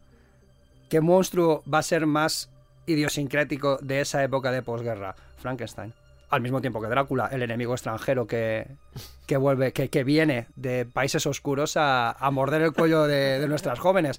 Pero, ojo, la posguerra de la Primera Guerra Mundial fue una época muy dura en la que el horror evidentemente se convirtió en una forma de explorar esos miedos que, eran nuevos para toda esta gente. Lo interesante que sucede en Alien es que eh, estamos hablando de curiosidad, estamos hablando de, pues, de que los personajes de Lovecraft por lo general se acaban topando con esa realidad que los acaba destruyendo. Suele ser más o menos el, el leitmotiv que suele suceder en la obra del autor estadounidense. Y esto, ayer os comenté que iba a citar algo de Prometheus. Y esto no deja de ser otra cosa que el mito de Prometeo. Hicimos todo lo posible porque esto no sucediese. También Pero bueno, lo, sentimos, ¿eh? Lo va a hacer. Lo va a hacer de todas formas. El conocimiento prometeico, bueno, me imagino que sabéis lo que es, pero es la leyenda griega de que Prometeo robó el fuego, que también podemos ver el fuego como un símbolo del conocimiento y de la iluminación. Lo robó ese fuego de los dioses para dárselo a los humanos, pero sale mal o bien, depende de cómo lo veas, ¿sabes? Sale mal, me hace gracia Porque al final fue castigado por toda la eternidad con que un águila, eh, también, joder, qué mala tarde, le arrancara el hígado y se lo comiera. De manera similar, en la obra de Lovecraft, cuando los humanos buscan ese conocimiento prohibido, pues pasan cosas. Lo interesante es que en Alien, la posición que tienen los personajes frente a lo desconocido es, en primer lugar, se nota que han visto muchas cosas ya, que se han topado con, muchos elementos, incluso se deja entrever que han tenido contacto con algún tipo de raza alienígena o han visto cosas que no pertenecen a la Tierra al menos.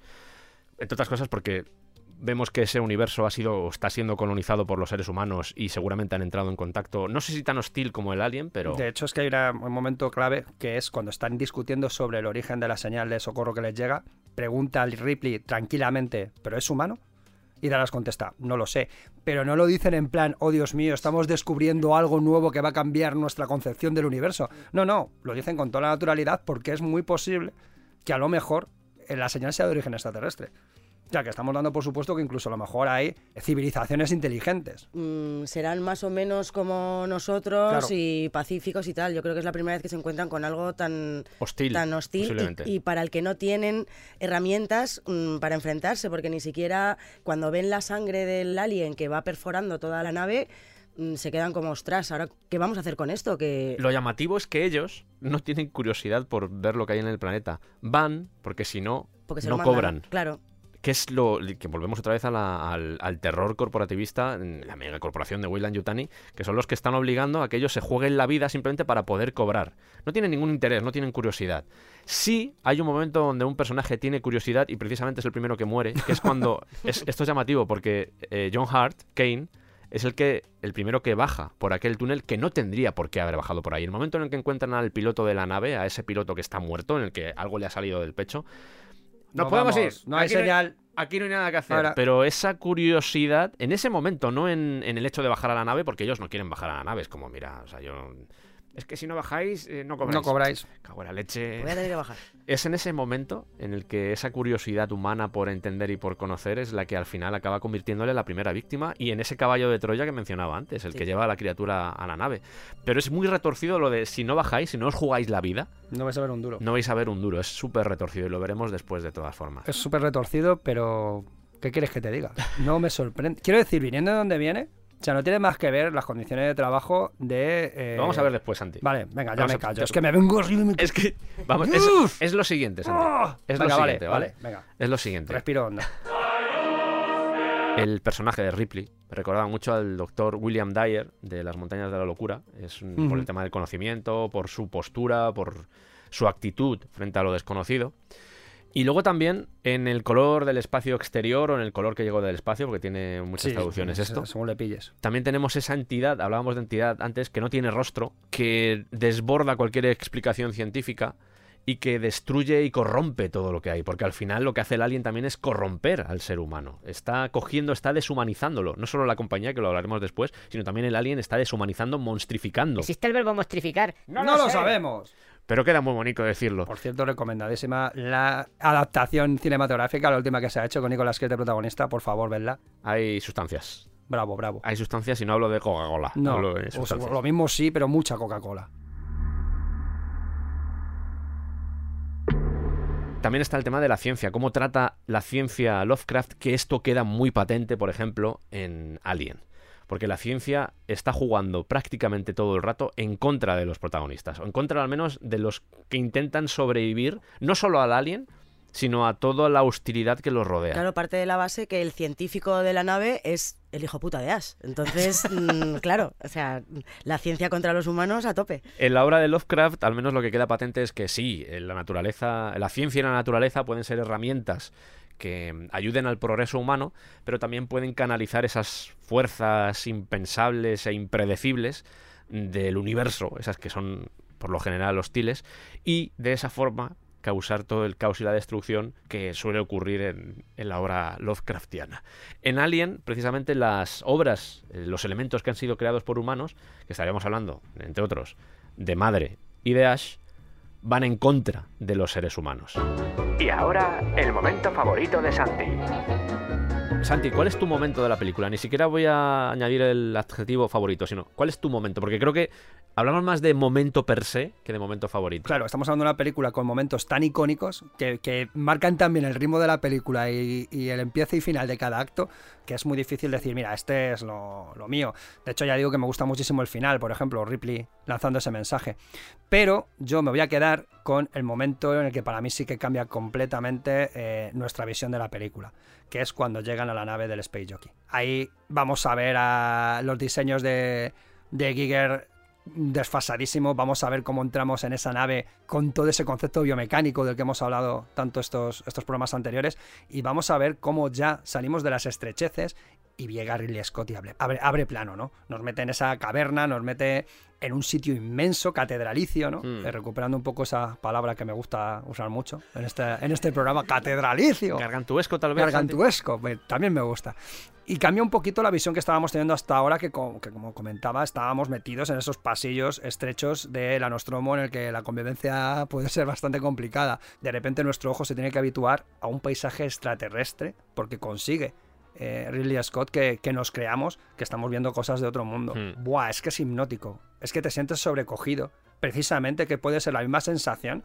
A lo mejor estoy muy exagerado, pero sabes que el cine para mí eh, es fuente de sensaciones muy, muy, muy potentes. Y quizás sí que tengamos la misma sensación cuando entramos en una catedral gótica. O ya no es una catedral gótica, sino. no, ¿Habéis estado en las típicas cuevas estas con estalactitas y estalamitas, Mm. tipo Mm. las cuevas del águila y cosas por el estilo, que te sientes sobrecogido Sí, por la el- naturaleza, el ¿no? mirar hacia arriba y, Sí, y ver un espacio imponente. y, y un espacio imponente y además casi incomprensible, casi marciano, ¿no? Pues esa es la sensación que, que me entra cuando, cuando entro en esa, en esa nave, eh, que es inmensa. O sea, ya estamos viendo la inmensidad de la nave cuando la estamos viendo a los- las figuritas humanas desplazarse por el planeta hacia esa herradura extraña que, que se encuentra en el medio de ninguna parte y me produce tantas sensaciones esa escena que posiblemente es la que yo elegiría. Porque hay otras que sí, por ejemplo, hay escenas en las que te producen terror, otras es pasmo, otras tensión. Pero ese momento de sentirte sobrecogido por un paisaje extraterrestre, yo creo que muy poquitas películas lo han conseguido con tanta intensidad. Si ya había conseguido que te creyeses todo el tema de los, de los viajeros espaciales, de, los camioneros haciendo la ruta Albacete-Valencia repartiendo naranjas, eh, a esto ya te crees que estás en una película de ciencia ficción al 100% en el sentido de nos vamos a encontrar con lo imposible. Y este ha sido el momento favorito de Santi, o momento a secas.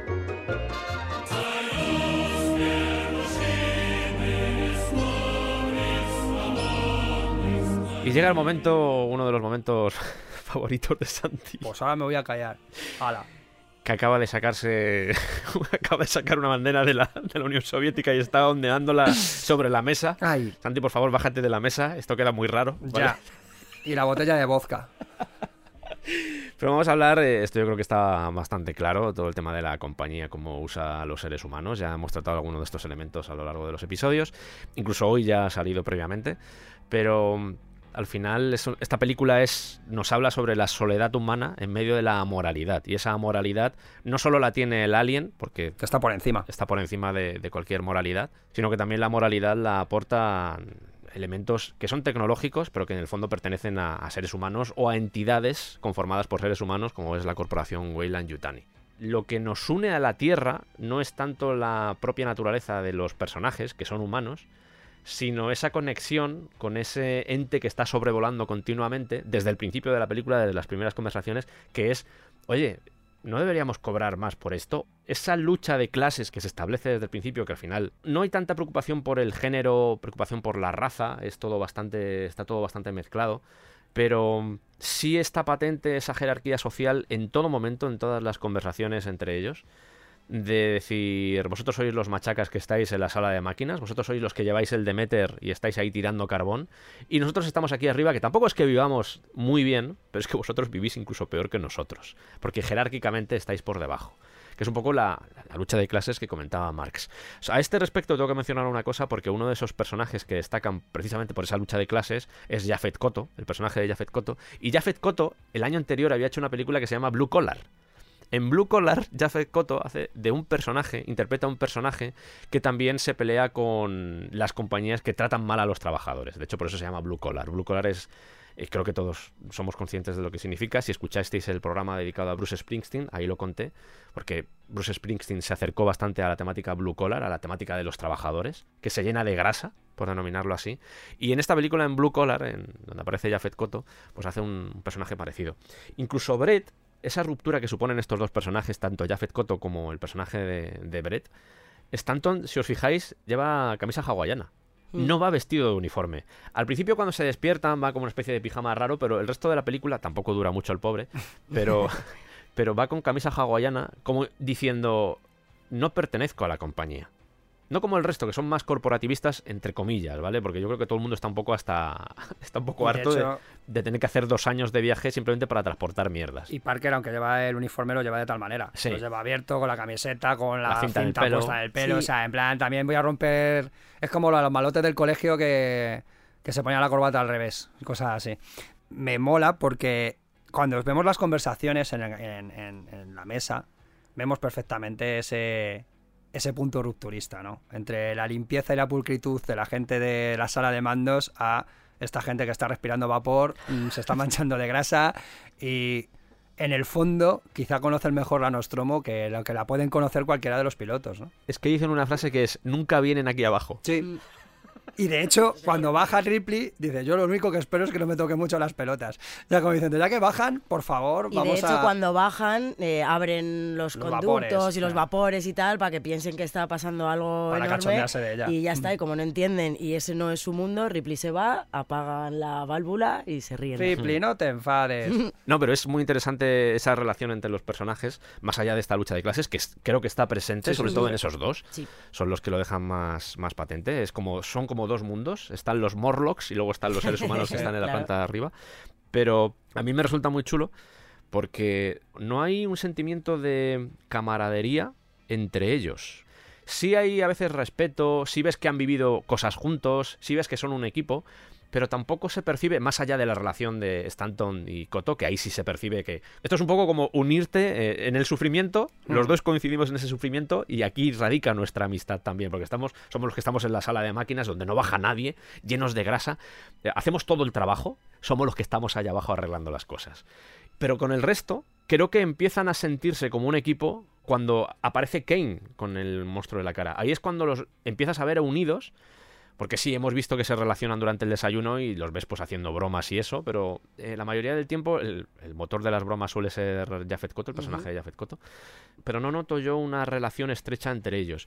Y hay una cosa de guion que está muy bien realizada, que es cuando, antes de que aparezcan Brett y Parker, cuando están hablando de todo lo de la señal y eso, que aparecen, ellos están hablando, están conversando y aparecen después los que están en la sala de máquinas, como que suben otra vez arriba y se encuentran con esa conversación de hay habido una señal, Ujú. etcétera. Ash está sentado en el sitio de Parker. Y Parker le dice, con bastante vehemencia, le dice, es en mi sitio. Y lo que hace, que yo me imagino que esto no estaba en guion, sino que es un añadido de Jafet Koto, empieza a limpiar el sitio donde estaba sentado Ash.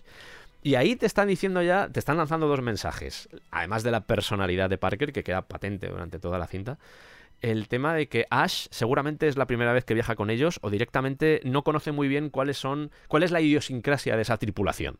Y aunque a veces se percibe tensión sexual entre Skerritt y Weaver, sobre todo en una conversación, la conversación que tienen en el pasillo, que es una conversación que no tiene nada de sexual, que es cuando Weaver le está diciendo, Ripley está diciendo a, a Dallas, oye, Ash, ojito con él. Sí se percibe, me imagino que porque originalmente estaba en el guion esa escena de sexo o concomitaban. eh, en el resto de personajes, tensión sexual ninguna. Ninguna. No. O sea, la relación que establecen es Laboral. Laboral. laboral y con el alien. No hay más relaciones. Cosa que creo que también supone, porque si analizamos lo que es el género de ciencia ficción, pues está la típica figura, no solo de que cuando hablemos de Ripley, nos centremos en Ripley, pues lo desarrollaremos, pero la, la dama en apuros, que a veces puede lucir un poco más, pero que al final siempre tiene que llegar el hombre a rescatarla.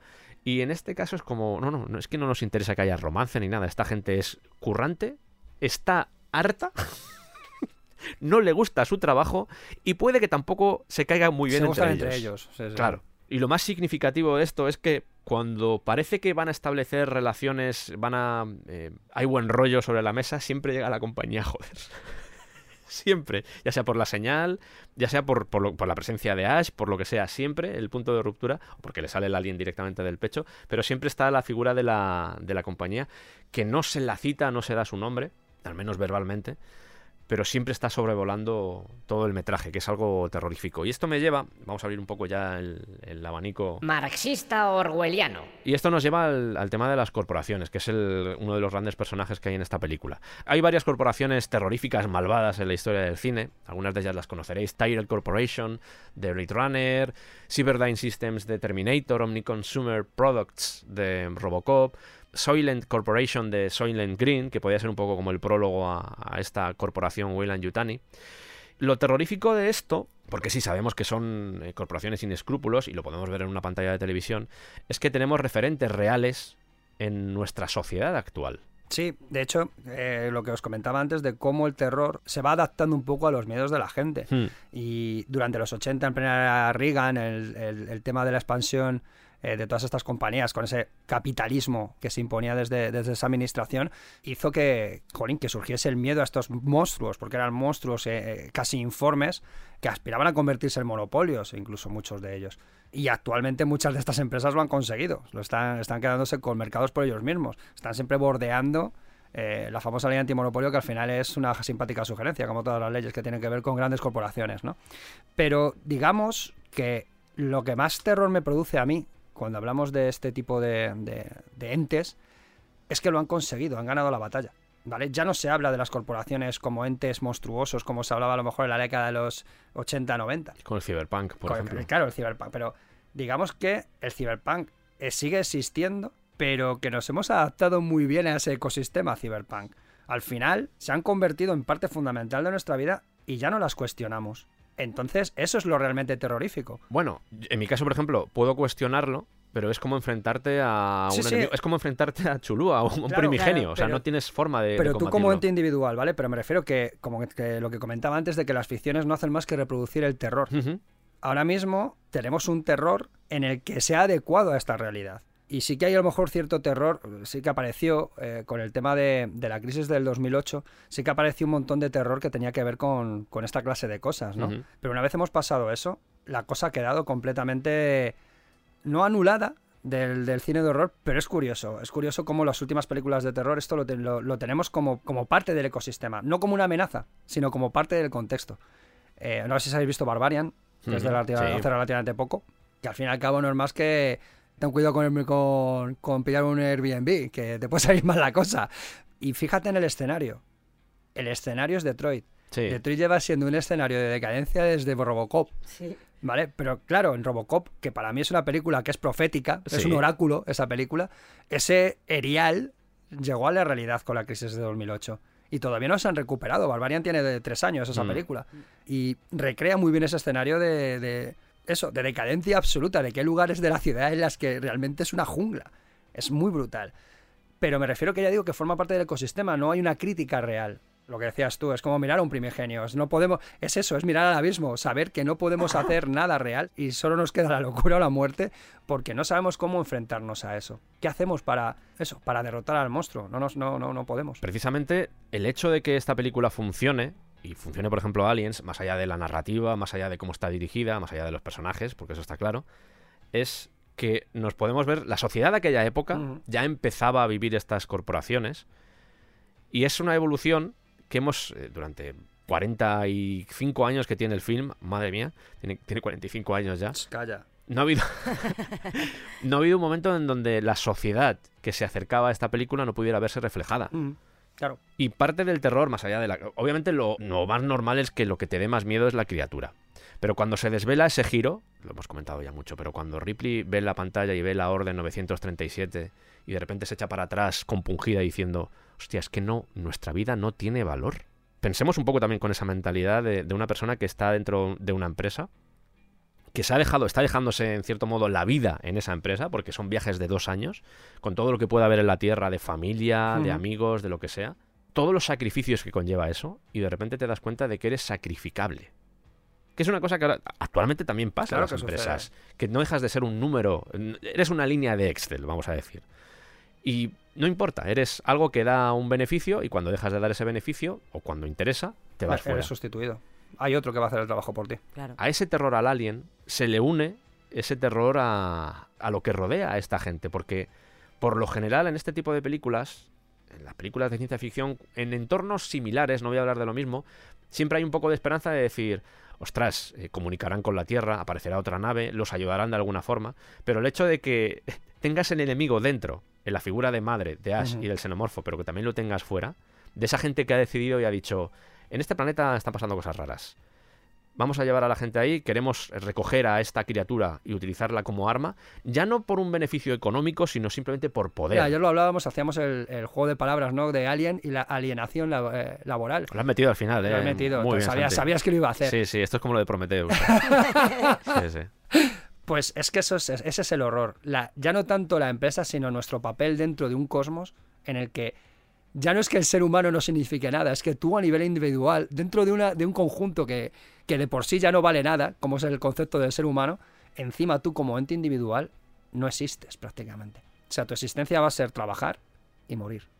Y esto es un lunes para mañana tranquilo, chicos. sopor. Pero, eh, buen rollo. Me ha entrado. ¡Viva la salud mental, chicos! Eh, quereros, Madre mía. le haz a Mr. Wonderful, yo qué sé. Madre mía, qué sí, lo tristeza. No, no, o sea, yo entiendo que tengo una concepción muy jodida de la No, vida, no, ¿eh? pero es- Pero es la Yo mía. estaba oyendo a Santi y Es la estoy mía. viendo toda la relación que tiene el capitalismo con el ciberpunk. Claro. Y Total. con... Es que el de Cyberpunk es una respuesta al capitalismo que, Mm. que- que se estaba viendo ya en ese momento, en ese momento de finales de los de los 70, que además estaban empezando a surgir las empresas eh, dedicadas a la tecnología, ¿no? Pues la gente que lo estaba viendo, evidentemente reaccionó hablando de ese futuro que nos esperaba. Normalmente la ciencia ficción ya es bastante profética, ya de por sí como concepto, pero es que el cyberpunk posiblemente sea uno de los movimientos culturales que más ha acertado, no evidentemente con la tecnología y No, demás, sí, pero, es- pero ya estaban hablando de, y, y ya no solo del, del- del monstruo corporativo, ¿no? Pero estaban hablando del uso de Internet a nivel, a nivel masivo, no sé, en ciertas No, sí, la cosas. distribución del poder en, en- en Claro, grandes corporaciones. Los que- estados, los estados estaban desapareciendo porque estaban siendo sustituidos por poderes exacto, económicos. Exacto. Incluso en temas como la sexualidad también. También. O sea, es, es terrorífico. O sea, Mm. lo del cyberpunk empiezas a leer. Que ya no solo el cyberpunk. Yo, a mí que me gusta mucho la ciencia ficción rusa. eh, Mm. aquí Sí, sí, Santi sí, sí. tenemos el, el punto en Tenemos común. el- Ves obras de principios del siglo XX y a veces te da miedo Sí. leerlas porque Mm. dices, ostras, que al final no deja de ser ciencia ficción especulativa en muchos casos, pero dices, ostras, tío, es que a una persona eh, 120 años antes de que haya sucedido, o 110 años antes de que sucediera esto, lo estaba profetizando ya. Y es al final lo bonito de la ciencia ficción. Si lo separamos, hemos hablado mucho de terror, pero si nos vamos a la ciencia ficción, ese ámbar que comentaba antes, los miedos siempre están ahí, los miedos casi siempre son los mismos. Igual no es una megacorporación, pero al final muchas veces es simplemente aplicar el sentido común.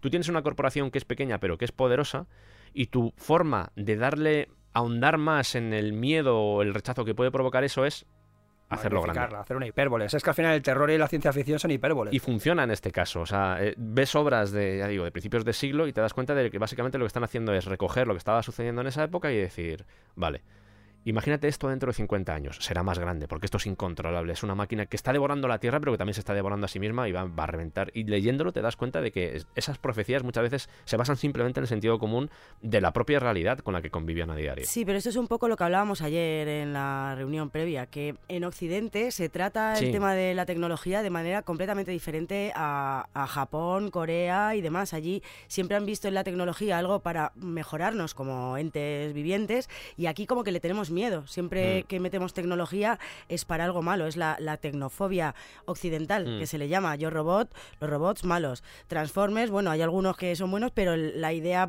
principal de Transformers es utilizarlo contra la humanidad. Blade Runner. Sí, la relación que tienen, por ejemplo, los japoneses con la tecnología bebe mucho de, de cómo salieron después de la Segunda Guerra Mundial, de todo lo que les pasó y, por supuesto, del sintoísmo. Aquí es todo para hacer el mal. Mm. Hay una serie de, de cosas que a mí me, me produjeron mucho shock cuando te enteras a lo largo de, de lo que es la cinta. El hecho de que tengan una nave de escape que solo tenga sitio para tres tripulantes. Ya, yo eso no me había dado cuenta, me lo dijiste ayer y me vine abajo. Dan por hecho que si hay algún tipo de problema en la Nostromo, si son siete tripulantes, cuatro de ellos tienen que morir y sacrificarse por la Nostromo. Sacrificarse por la compañía. Supuestamente una compañía en la que tienen que confiar. Sí, sí. Porque están, básicamente están surcando el espacio y tienes que tener cierta confianza, ya no ni siquiera en la compañía, sino en la máquina en la que, en la que vas, que en este caso es la nave. Pero el hecho de que solo haya tres sitios en esa nave de salvamento, eso ya les tenía que haber dejado entrever que igual eh, eran bastante... Prescindibles. Sí. La palabra es prescindible. Es un poco como en Titanic, ¿no? Es, mira, Son me, la- lo has quitado, lo estaba pensando ahora mismo. 200.000 personas en el barco, pero solo tenemos... eh, Estoy exagerando, ¿vale? Pero cuatro botes de salvamento. Para es primera como- clase, además. Claro, sí, sí, sí, como, sí. Se tío. van- solo se van a salvar los, los buenos. Los malos podéis morir ahogados. Y el- Escoria. dices el resto, tío. O sea... Sí, sí, sí. Pero que al final, y por mucho que nos desconcierte una idea, como es eso de la cápsula de salvamento de tres personas, no, no, es que le acabas de poner un ejemplo de la vida real, Sí, de algo sí, que sí. ocurrió. Y El- más casos, ¿eh? Claro, el horror es esto. El horror es que nos desconcierta decir, jo, qué mal rollo, El ¿no? horror es la codicia y la maldad Claro, humana. en plan, es que a lo mejor llega un día en el que no me puedo salvar porque la compañía ha decidido prescindir en situaciones de salvamento o en hacerme la vida más fácil, ¿sabes? Es tremendo, tremendo. ¿Qué hace la criatura cuando salta en la cara de Kane? Se empieza a alimentar de Kane. Pero al mismo tiempo le ayuda a respirar. Hay un momento donde Ash, no sabemos si esto es real o no, porque sabemos que Ash siempre está jugando en contra de los personajes, pero Ash dice, si le sacamos esto ahora mismo, seguramente muera. Y en el fondo también eso juega simbólicamente con el tema de las compañías, que es como, sí, nos vamos a aprovechar de ti, vamos a sacarte todo lo que podamos, pero te estamos dando dinero. De hecho, te están pagando muchas veces por sacrificarte más allá de lo que deberías sacrificarte. Esto es sería otro tema. Pero fijaos la, la deshumanización, la reducción que han hecho de Kane, que se ha hecho de Kane en esta película, simplemente como un incubador. Además, queda muy patente y te da incluso un poco de pena porque ves a esos trabajadores, a esos camioneros que se están quejando de que están mal pagados y que también que comen como el culo. O sea, están mal alimentados, están mal pagados. De hecho, lo dice Kane, lo primero que haga cuando llegue a la Tierra va a ser llevarme a la boca comida decente. Que curiosamente, me acabo de acordar que en, en la época se vio como una especie de em, metáfora de lo que había sido la guerra de Vietnam, con ese... em, hablo aquí de la compañía también, pero también hablo de, de lo que es el, el alien en sí. ese enemigo que se oculta entre las sombras, que es un poco lo que pasó en Vietnam, Sí. ese enemigo que conoce el terreno mientras tú no lo conoces, se vio como una especie de analogía porque en esta época, además de que salió Apocalipsis Now, que juega en otra liga, pero que en el fondo también podemos vincularlo con esto por Joseph Conrad, Efectivamente. también salió The Deer Hunter, el cazador, que Ujú. cuenta todo esto de Vietnam, además de una forma bastante Muy cruda. Me- Me gusta que hayamos coincidido en el adjetivo, Santi. Es que es muy buena. Es que llevamos muchos años también. Claro, sí, no, pero que es que cuando. Pero esto es lo típico. Esto es eh, las antiguas pesetas, el cazador crudo. O sea, que son palabras que te salen automáticamente. Por cerrar un Marco incomparable. Pues Hordas de orcos. claro. Hola, soy el Sergio que está editando. Hola. Como podéis suponer, esta conversación se alargó bastante, fueron unas cuantas horas, y el programa se me iba bastante de duración. Así que he extraído la sección que iba ahora, que era la concepción freudiana, donde hablamos de simbolismos, donde hablamos incluso también de la violación que planteó Dan O'Bannon, esa violación masculina. Y seguramente la suba los suscriptores que están en Evox y la gente que se suscriba o colabore conmigo en el Patreon. El Patreon estará disponible a partir del 1 de febrero, es cuando se inaugura y ahí encontraréis todo tipo de material, pues yo que sé, recomendaciones que salen durante las grabaciones de los programas, conversaciones, todo estará ahí. ¿Y por qué no lo pones gratis, Sergio?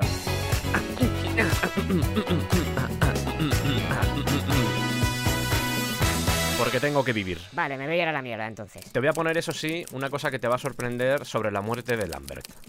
En la muerte de Lambert, creo que todos tenemos grabado en la cabeza, eh, vemos la cola del alien que tiene una especie de, de pinchito al final que empieza a recorrer, se empieza a meter por debajo, vamos a decir, debajo de las piernas, subiendo hacia arriba. Y ahí ya creo que Ridley Scott, o incluso el montador también, fueron bastante inteligentes porque dijeron, no os vamos a mostrar lo que pasa aunque se escucha el grito. Claro. Y es nuestra mente la que construye lo que sucede después. Por supuesto, estamos hablando de, de una penetración a través de, de esa cola que tiene el alien. Eso es lo que nuestra mente acaba dibujando, que también hay cierto terror en eso. No todo el terror se tiene que mostrar. Creo que el hecho de que te sugieran cosas y seas tú el que organiza ese terror en tu cabeza acentúa también que aumenta esa sensación de, de terror, porque tú añades, tiendes siempre a añadir cosas que son todavía más. La realidad muchas veces supera a la, a la Sí, ficción. Sí, sí. Recordemos que está Lambert cogiendo todos los tanques de oxígeno para tener suficiente tiempo dentro de lo que es la Narcissus y de repente aparece el alien ¡Oli! Y si veis escenas descartadas, hace es muy rara, menos mal que lo montaron bien, pero esa escena, si vemos las escenas eliminadas, de repente se ponía el alien a caminar por el suelo muy sexy, es muy raro. Es verdad que, es, que, lo, que lo podéis ver, lo podéis buscar, podéis eh, la escena, esa escena íntegra. ¿Os acordáis del Twister? Sí. Lo de los puntos de colores, pues Sí. parece que está jugando a eso el alien. Es muy raro, es muy raro, porque me imagino que era para aumentar la sensación insectoide, pero es, dices, ¿qué hace este señor? Lambert se queda yerta, obviamente, porque está aterrorizada. Pasan muchas cosas. Y, y se ve la cola del alien que como que va a penetrarla. En Alien Isolation, que hemos hablado varias veces de, de este videojuego, Creo, de hecho, no sé si es en el DLC donde aparece. No, no es en el DLC. Creo que aparece en el mismo juego. Se ve una fotografía de, de cómo encontraron a los, a los tripulantes. Bueno, cómo encontraron o cómo, cómo quedaron los tripulantes de la Nostromo. Y se ve precisamente al personaje de Lambert con el- la parte de la vagina ensangrentada. Los genitales. Y eso nos hace pensar que realmente, pues, la, la idea era esa. ¿Y por qué estoy diciendo todo esto? Porque examinando, y esto yo no sé si lo conocéis los dos, pero voy a dejar, creo que este es el culo torcido posiblemente del, del episodio, aunque no sé si hay alguno más, pero este es uno de ellos, que igual lo sabéis, pero espero sorprenderos. No solo a, a ti que estás escuchando esto, sino también a, a Santi y a, y a Tere, que son los que tengo delante.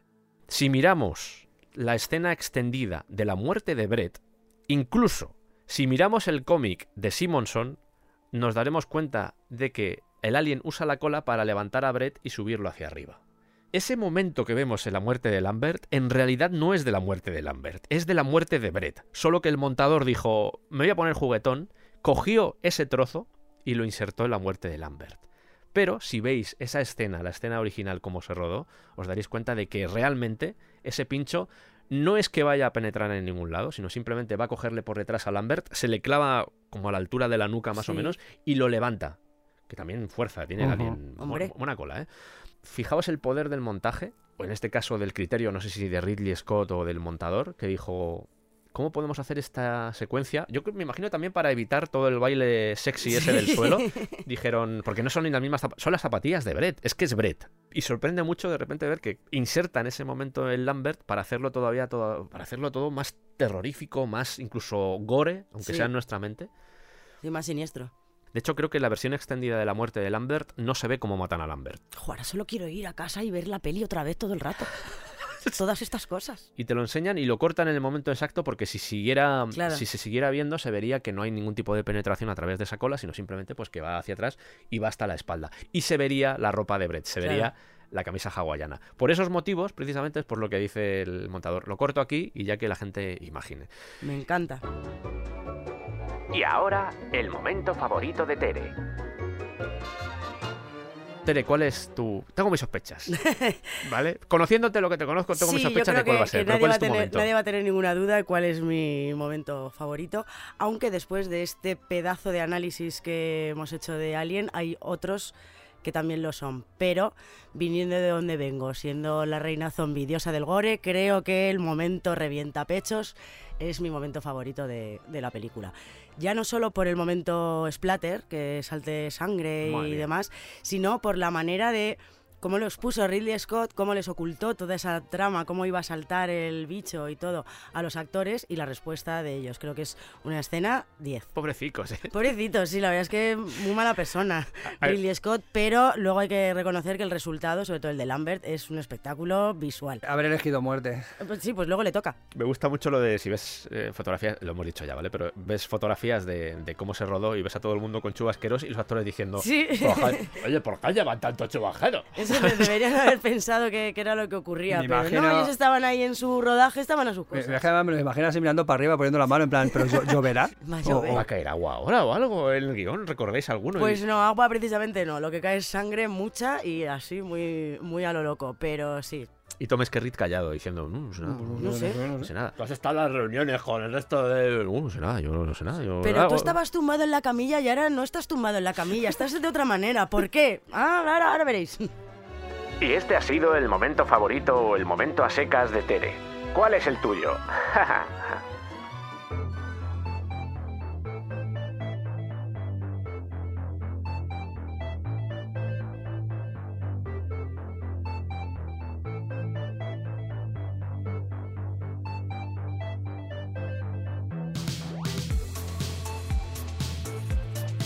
Si tenemos que hablar de uno de los personajes, por no decir el personaje de la película, eh, estaríamos hablando de John y el gato. No, estaríamos hablando de, de Ripley, que se parece demasiado a Ridley. Esta es una cosa que siempre me ha despertado cierta sospecha. Pero Ripley introdujo al final uno de. mm, No sé si llamarlo heroína de acción, porque creo que en esta película no podemos definirlo como héroe de acción. Yo creo que eso queda dos, más sí. claro, sí. Eso queda, sí, efectivamente, en Aliens, simplemente por el género que Sí. cultiva, pues queda más claro todo esto del, héroe de acción. Pero sí, al menos, eh, sí generó, creó una figura que casi era extemporánea porque no se había utilizado demasiado. Si había protagonistas femeninas, estaba, yo qué sé, la mujer biónica, estaba Los Ángeles de Charlie, o sea, había protagonistas. En este género no tanto, en este género se tendía más a lo de la dama en apuros la madre o la seductora, que eran un poco los, los estereotipos. eh, de esto cuando hablamos, por ejemplo, del cine mudo, los arquetipos de los femeninos y los masculinos, el aventurero, Sí. la chica inocente, todo ese tipo de cosas, eh, al final, en la historia del cine, incluso en la historia de la literatura, pues siempre se han utilizado. Son arquetipos y creo que todo el mundo, en cierto modo, eh, se puede sentir más o menos identificado con ellos. Este personaje de Ripley se transforma en otra cosa y comienza a influir en lo que va a venir después. Por ejemplo, en Terminator. Ese tipo de personajes que, siguiendo un poco el camino cosmicista, se encuentra con lo desconocido, pero que sabe reaccionar ante ello. En el caso, por ejemplo, de, de Sarah Connor, es algo parecido. Se encuentra con un pastel que no ha pedido, es una mujer normal. Luego ya en la segunda, adopta el rol Sí. de Ripley en la segunda también. Y aquí, por ejemplo, el, el rol que adopta Sigourney Weaver es un poco ese. Una mujer que es un ingeniero en definitiva, se maneja con las armas, se maneja con la tecnología, pero que tiene que sobrevivir. Ripley es el único personaje de la película que ve al alien junto al gato y sobrevive. El resto todos mueren. Y eso ya nos hace, nos, nos va llevando hacia lo que va a ser el personaje o el cliché, la figura de horror de la Final Girl. Como tú bien dices, Final Girl suelen ser mujeres. Hay un par de películas que habría que comentar también en la que son hombres, pero normalmente son las chicas las que sobreviven al, al malvado. Muere todo el mundo por doquier de maneras insospechadas, como en esta película, y al final es una chica la que o le mata o escapa irremediablemente de él. Entonces, en este caso, Ripley es la, la Final Girl, que como hemos dicho que esto era un slasher en el espacio, pues todo slasher tiene su Final Girl, aquí la tenemos. Y todo slasher tiene a ese enemigo que es imposible, Totalmente invencible. Implacable, invencible, como Michael Myers, que da igual que le mates 40 veces, que siempre se va a levantar y va a ir a por ti. Y omnipresente. Y omnipresente también. ¿Qué dices? Joder, Michael, camina muy lento para estar en tantos sitios Sí, tan rápido. Él llega, él llega. Lo realmente guay de Ripley, lo que comentabas antes de la transmutación del personaje, es que ella va aprendiendo de sus propios errores hasta convertirse en lo que es. Mm. Se vuelve mucho más combativa, se vuelve más guerrera, se llega a volver, que de esto hablaremos eh, en un ratito, más sexy de lo que era en, en un principio. Mm. Aparte de todo esto, era la primera vez que se incorporaba una mujer en un rol principal, pero un rol principal que mm, incorporaba un puesto de mando todo lo que comentabas antes de la chica en apuros, todo eran princesas, todo era guapas, altas, rubias, mm, pues eso, lo que viene a ser una princesa a la que hay que rescatar. En este caso no, en este caso Ripley es la que en un momento dado tiene que tomar el mando de la, de la situación y ponerse a, a resolver todo esto. Con relación a lo que decías antes de los roles de las mujeres en el cine, creo que Ripley sí que adopta un poco el rol de madre, no, no como tal, pero sí que adopta un poco ese tipo de personaje, porque ella es la que descodifica el mensaje, es la que siempre tiene la prudencia detrás de no hagáis esto, intentad que no ocurra esto otro. Es es fácil, tío. Es que tiene hasta frases de madre. No abran la puerta porque va a entrar un bicho extraño. No le abran la puerta a extraños. Te lo ha dicho tu madre desde que eres pequeño. Más cosas. Como vaya yo y lo encuentre. A ver, hay un momento que dicen, ayúdanos porque a este tío se le ha quitado lo que tenía en la cara, que es el, el facehaver, y no lo encontramos, está por aquí. Entonces tiene que ir ella a arreglar la, la historia. Y luego el instinto de protección que tiene con el gato. Lo Sí. veremos también en la segunda con la niña, Con pero en, la- sí. en la primera lo tiene con el gato Sí. y es todo el rato proteger al gato, llevarlo debajo del brazo mientras está disparando un lanzallamas. Yo veo, yo veo una madre súper protectora y eso que siempre está por encima de los intereses corporatocráticos. Siempre es más el bien de, de la tripulación y salvar, entre comillas, a la humanidad. De hecho, yo, eh, hay un momento, eh, en alguna escena, eso, hay una escena eliminada en la que le dice al alien, como vaya con la zapatilla vas a ver. Eso se limitó en el montaje final, pero existe. Si hubierais visto el baile sexy que he visto yo del Alien, seguramente lo pensaríais. También, ta- también os lo digo. Sobre el tema de lo de los roles, originalmente los personajes ya os dijimos que eran no importaba mucho el sexo. Los habían escrito en el guion, en todas las correcciones prácticamente. Eran personajes, de hecho Ripley en principio no se llamaba Ripley, era un personaje masculino, luego lo hacen femenino. Pero al menos lo que indica Sigourney Weaver o lo que indica incluso Ridley Scott es que tampoco había detrás si había un interés por ver y por mostrar cómo un personaje femenino se iba, iba a intentar sobrevivir en ese entorno tan hostil, pero tampoco había una pretensión de hacer una especie de manifiesto feminista, sino que era algo como creemos que puede ser interesante y le puede dotar a la película, no tanto por el mensaje en sí, sino simplemente por el- lo que es el contenido, lo que es la narración, puede ser interesante ver a una mujer intentando sobrevivir en ese tipo de ambientes. Claro, es que lo realmente transgresor era meter a una mujer de protagonista que era una trabajadora normal y corriente, no un, icono sexual ni nada de eso, que luego sí se convertiría en icono sexual, icono feminista, icono cinematográfico. Mm, Sigourney Weaver tiene muchas vertientes icónicas, pero sí es verdad que, que en el momento, en los eh, finales de los 70, lo realmente impactante era una- ver una mujer trabajando completamente normal. De hecho, Ripley al principio es totalmente borde, o sea, si se muere tampoco te importa mucho, luego ya sí. Pero eso es lo que te digo, es como una madre, no tiene que agradar a nadie, ella hace su trabajo y ya está. Aún así, al menos para la época, el público se dio cuenta de que estaba adoptando un rol masculino. Y no tanto, y aquí es donde viene la, la parte que quiero que se entienda perfectamente, voy a intentar desglosarlo de la mejor forma posible. Que fuera un rol eminentemente masculino, no se trata de que solo lo pudieran hacer hombres, sino que dentro del cine, y a veces también de la literatura, ese tipo de roles se habían encuadrado en hombres. Sí. Una cosa es a quién le adhieres un rol y otra cosa es lo que tiene dentro ese rol. Ese rol se podía haber aplicado a cualquier personaje, incluso a un niño o a una niña, perfectamente. Pero hasta ese momento, la función que cumple, más allá de todo lo que comentas de la madre, que es verdad, después vamos a hablar de maternidad y está claro, o sea, la función que tiene el gato es un poco la que después, en la segunda, cumple Newt. Sí.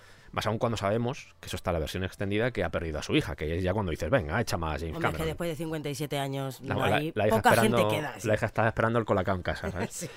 Pero es interesante si miras eh, las películas de este tipo de, de género, o al menos de ciencia ficción, que por lo general el héroe era Tom Skerritt. Sí. Y aquí lo que hacen es variarlo.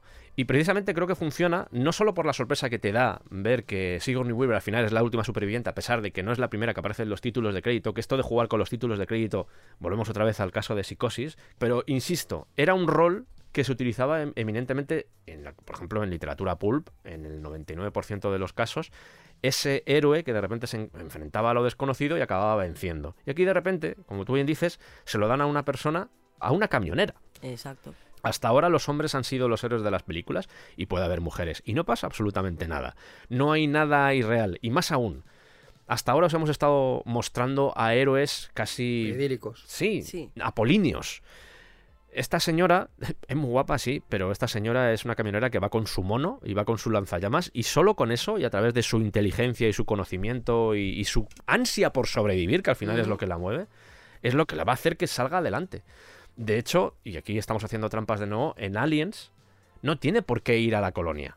Pero ve en la colonia una forma de acabar con las pesadillas, de enfrentarse a sus miedos y de decir, no, es que sobreviví una vez y me veo capaz de sobrevivir otra vez. Si seguimos en ese, en ese aspecto que te digo yo, de que ya no es el, el papel de la mujer en términos reproductivos, sino en términos de cuidados. Sí, que claro, Es, que es claro. realmente lo que vamos a hablar luego de- del rol de la maternidad. De hecho, tampoco quiero hablar mucho de Aliens, pero vuelve a Querón, eh, tengo yo la culpa.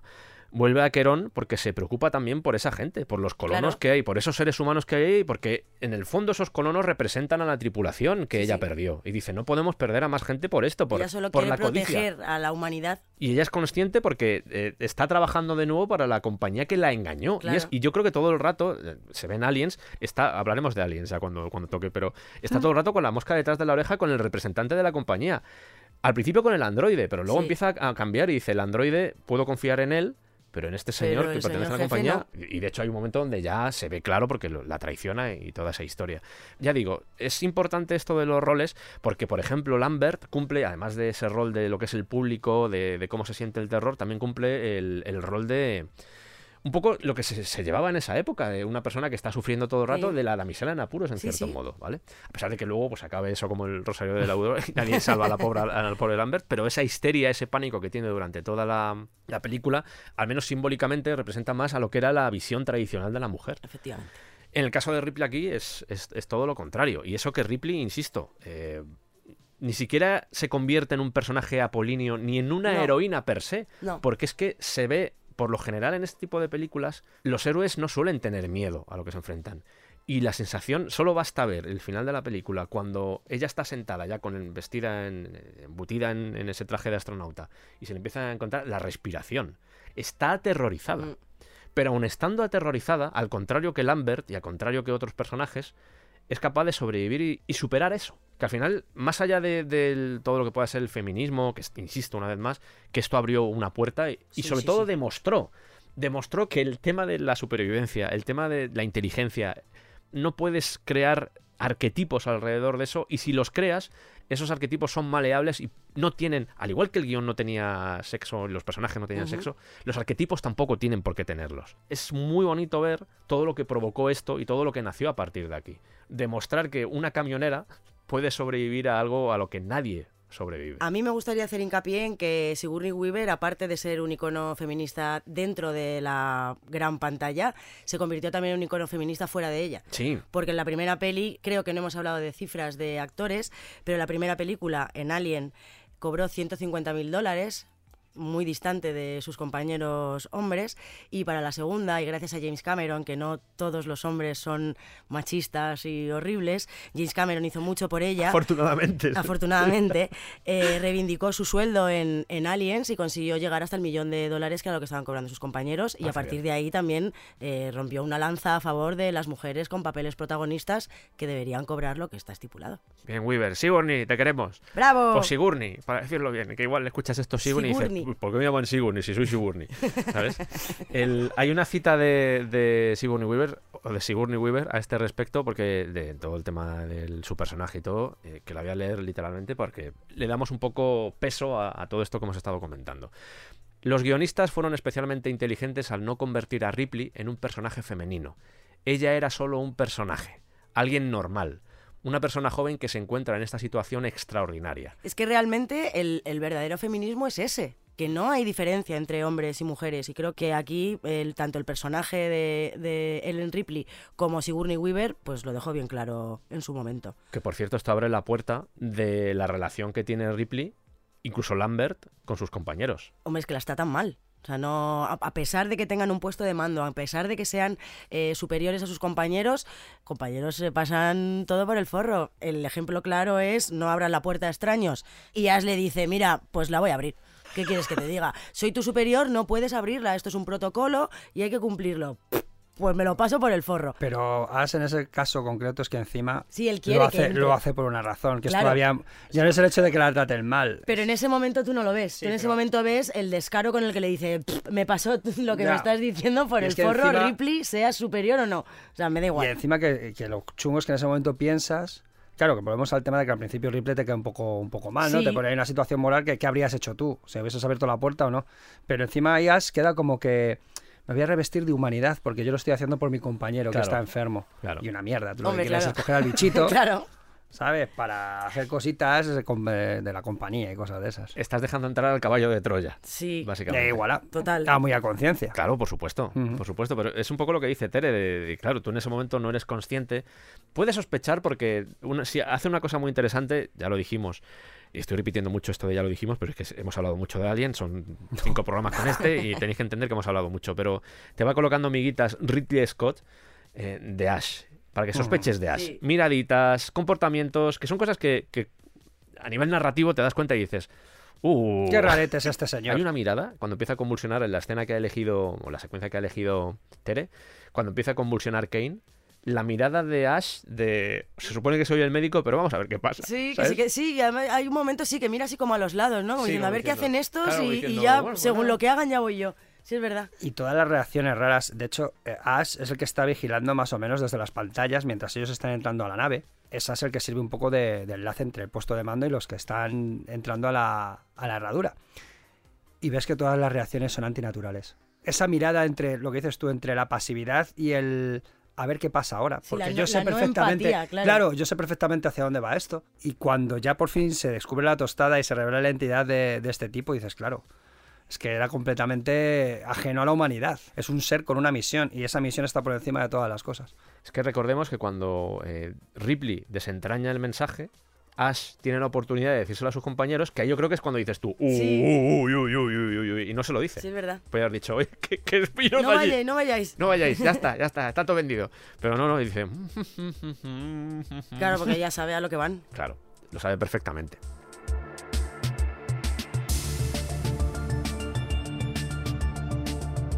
Abrimos el melón de la ropa interior muy brevemente y os cuento mi visión y, vais a ver que, Bueno, yo ya he dicho antes que la ropa interior era de la niña que era Ripley al principio y luego ya se le quedó pequeña. Adelante, Sergio. Y es un hagas lo que hagas, ponte bragas. Efectivamente. Antes de ir con lo de la ropa interior, ya que has abierto y has recordado... Hubo un momento que dijimos que eran de Lambert también, ¿no? Sí, sí, sí. Yo, yo dije, dije que era, dije que era de Lambert. Llevamos dormidos como... Qué exquisita eres. 8 o 9 meses, no colgamos la ropa, no pusimos la lavadora. Claro. Y entonces le dice a Lambert, oye, que que si tienes por ahí una braga, ¿sabes? Que también pueden ser de Brett, pero bueno, no hablamos tampoco. ¡Ah! ¡Ah! tampoco. ¡Qué imagen! ¡Oh! Bien, camisa hawaiana y braguitas. Bien.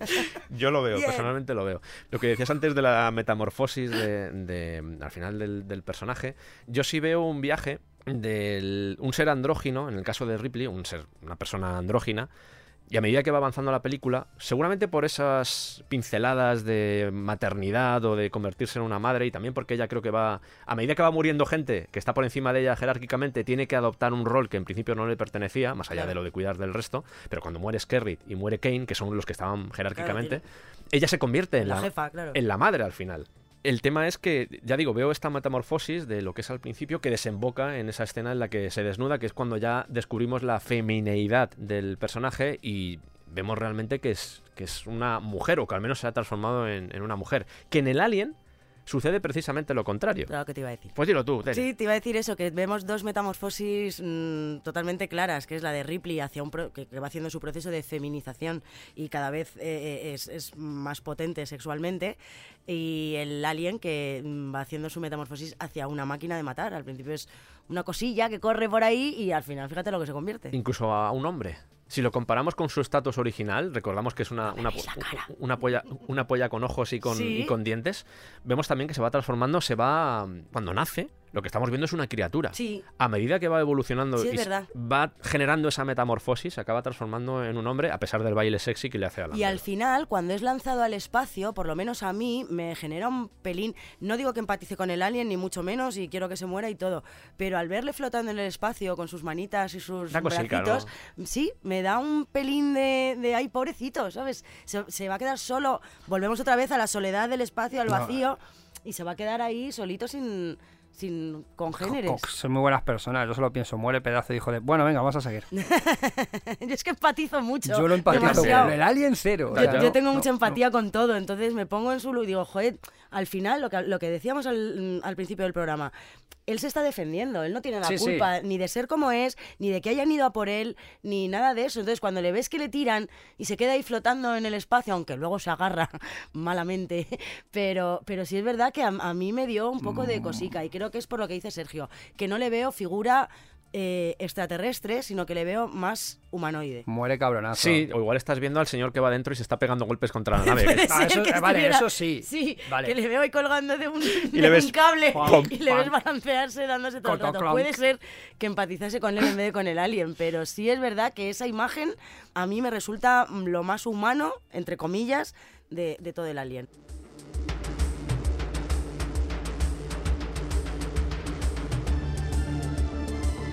¿Os dais cuenta de que podemos ver la Nostromo como un cuerpo humano? Es como un organismo que se está defendiendo ante una invasión, un virus, ya digo, una bacteria o lo que sea. Que el- La candidiasis vaginal. la tripulación, sí, un poco el, sí. el alien. La ¿Te imaginas? Yo, yo aquí sí, sí, como si yo tuviera. La No, además mola que hemos, o sea, tanto análisis fílmico para acabar así, en plan, no, no, es que es una metáfora de la candidiasis. sí. Oye, pues yo es lo que veo. vale. No, pero la tripulación. la- Respetadme. La, tripulación son como glóbulos blancos que intentan defender a lo que es el ecosistema de la Nostromo, porque ellos al final tienen una misión que es llegar a la Tierra y lo que está provocando que esa misión no se lleve a cabo es precisamente ese alienógeno. No, la verdad es que mm, es alucinante la cantidad de, de cosas, aunque no las plantease Ridley Scott, ni Dan O'Bannon, ni nada, la cantidad de, de- de hilos de los que puedes tirar de, de Alien. Vamos a lo de la ropa interior, que lo he dejado ahí un poco de lado, pero. Un bueno. poco de lado, me has dicho Brett en bragas, ¿vale? Ya, ya está. Bueno, en este momento, tanto el alien como, el, como los espectadores se convierten en voyeur de, de una mujer que está haciendo básicamente un striptease. No sexy, como el baile del alien, pero está haciendo un, striptease. Y esto me hizo pensar, porque claro, en, en esa época hubo mucha gente que dijo, hombre, me estás mostrando a un personaje durante toda la película y de repente cuando llega al final es como que la desnudas, como se hacía en muchas películas, simplemente para mostrar que es sexy. Y yo me puse a pensar, porque obviamente puedes pensar así y decir, joder, pues la verdad es que tampoco viene muy a cuento, a pesar de que tenga a nivel narrativo tiene sentido porque se está desnudando para meterse en su cápsula, que es como ha nacido. Volver otra vez al útero materno. No de su madre, no de Mother, que sería la Nostromo, sino de la Narcissus, ¿vale? Pero te das cuenta y dices, narrativamente tiene sentido que se desnude porque se va a meter ahí, porque no se va a meter con toda la ropa, es normal.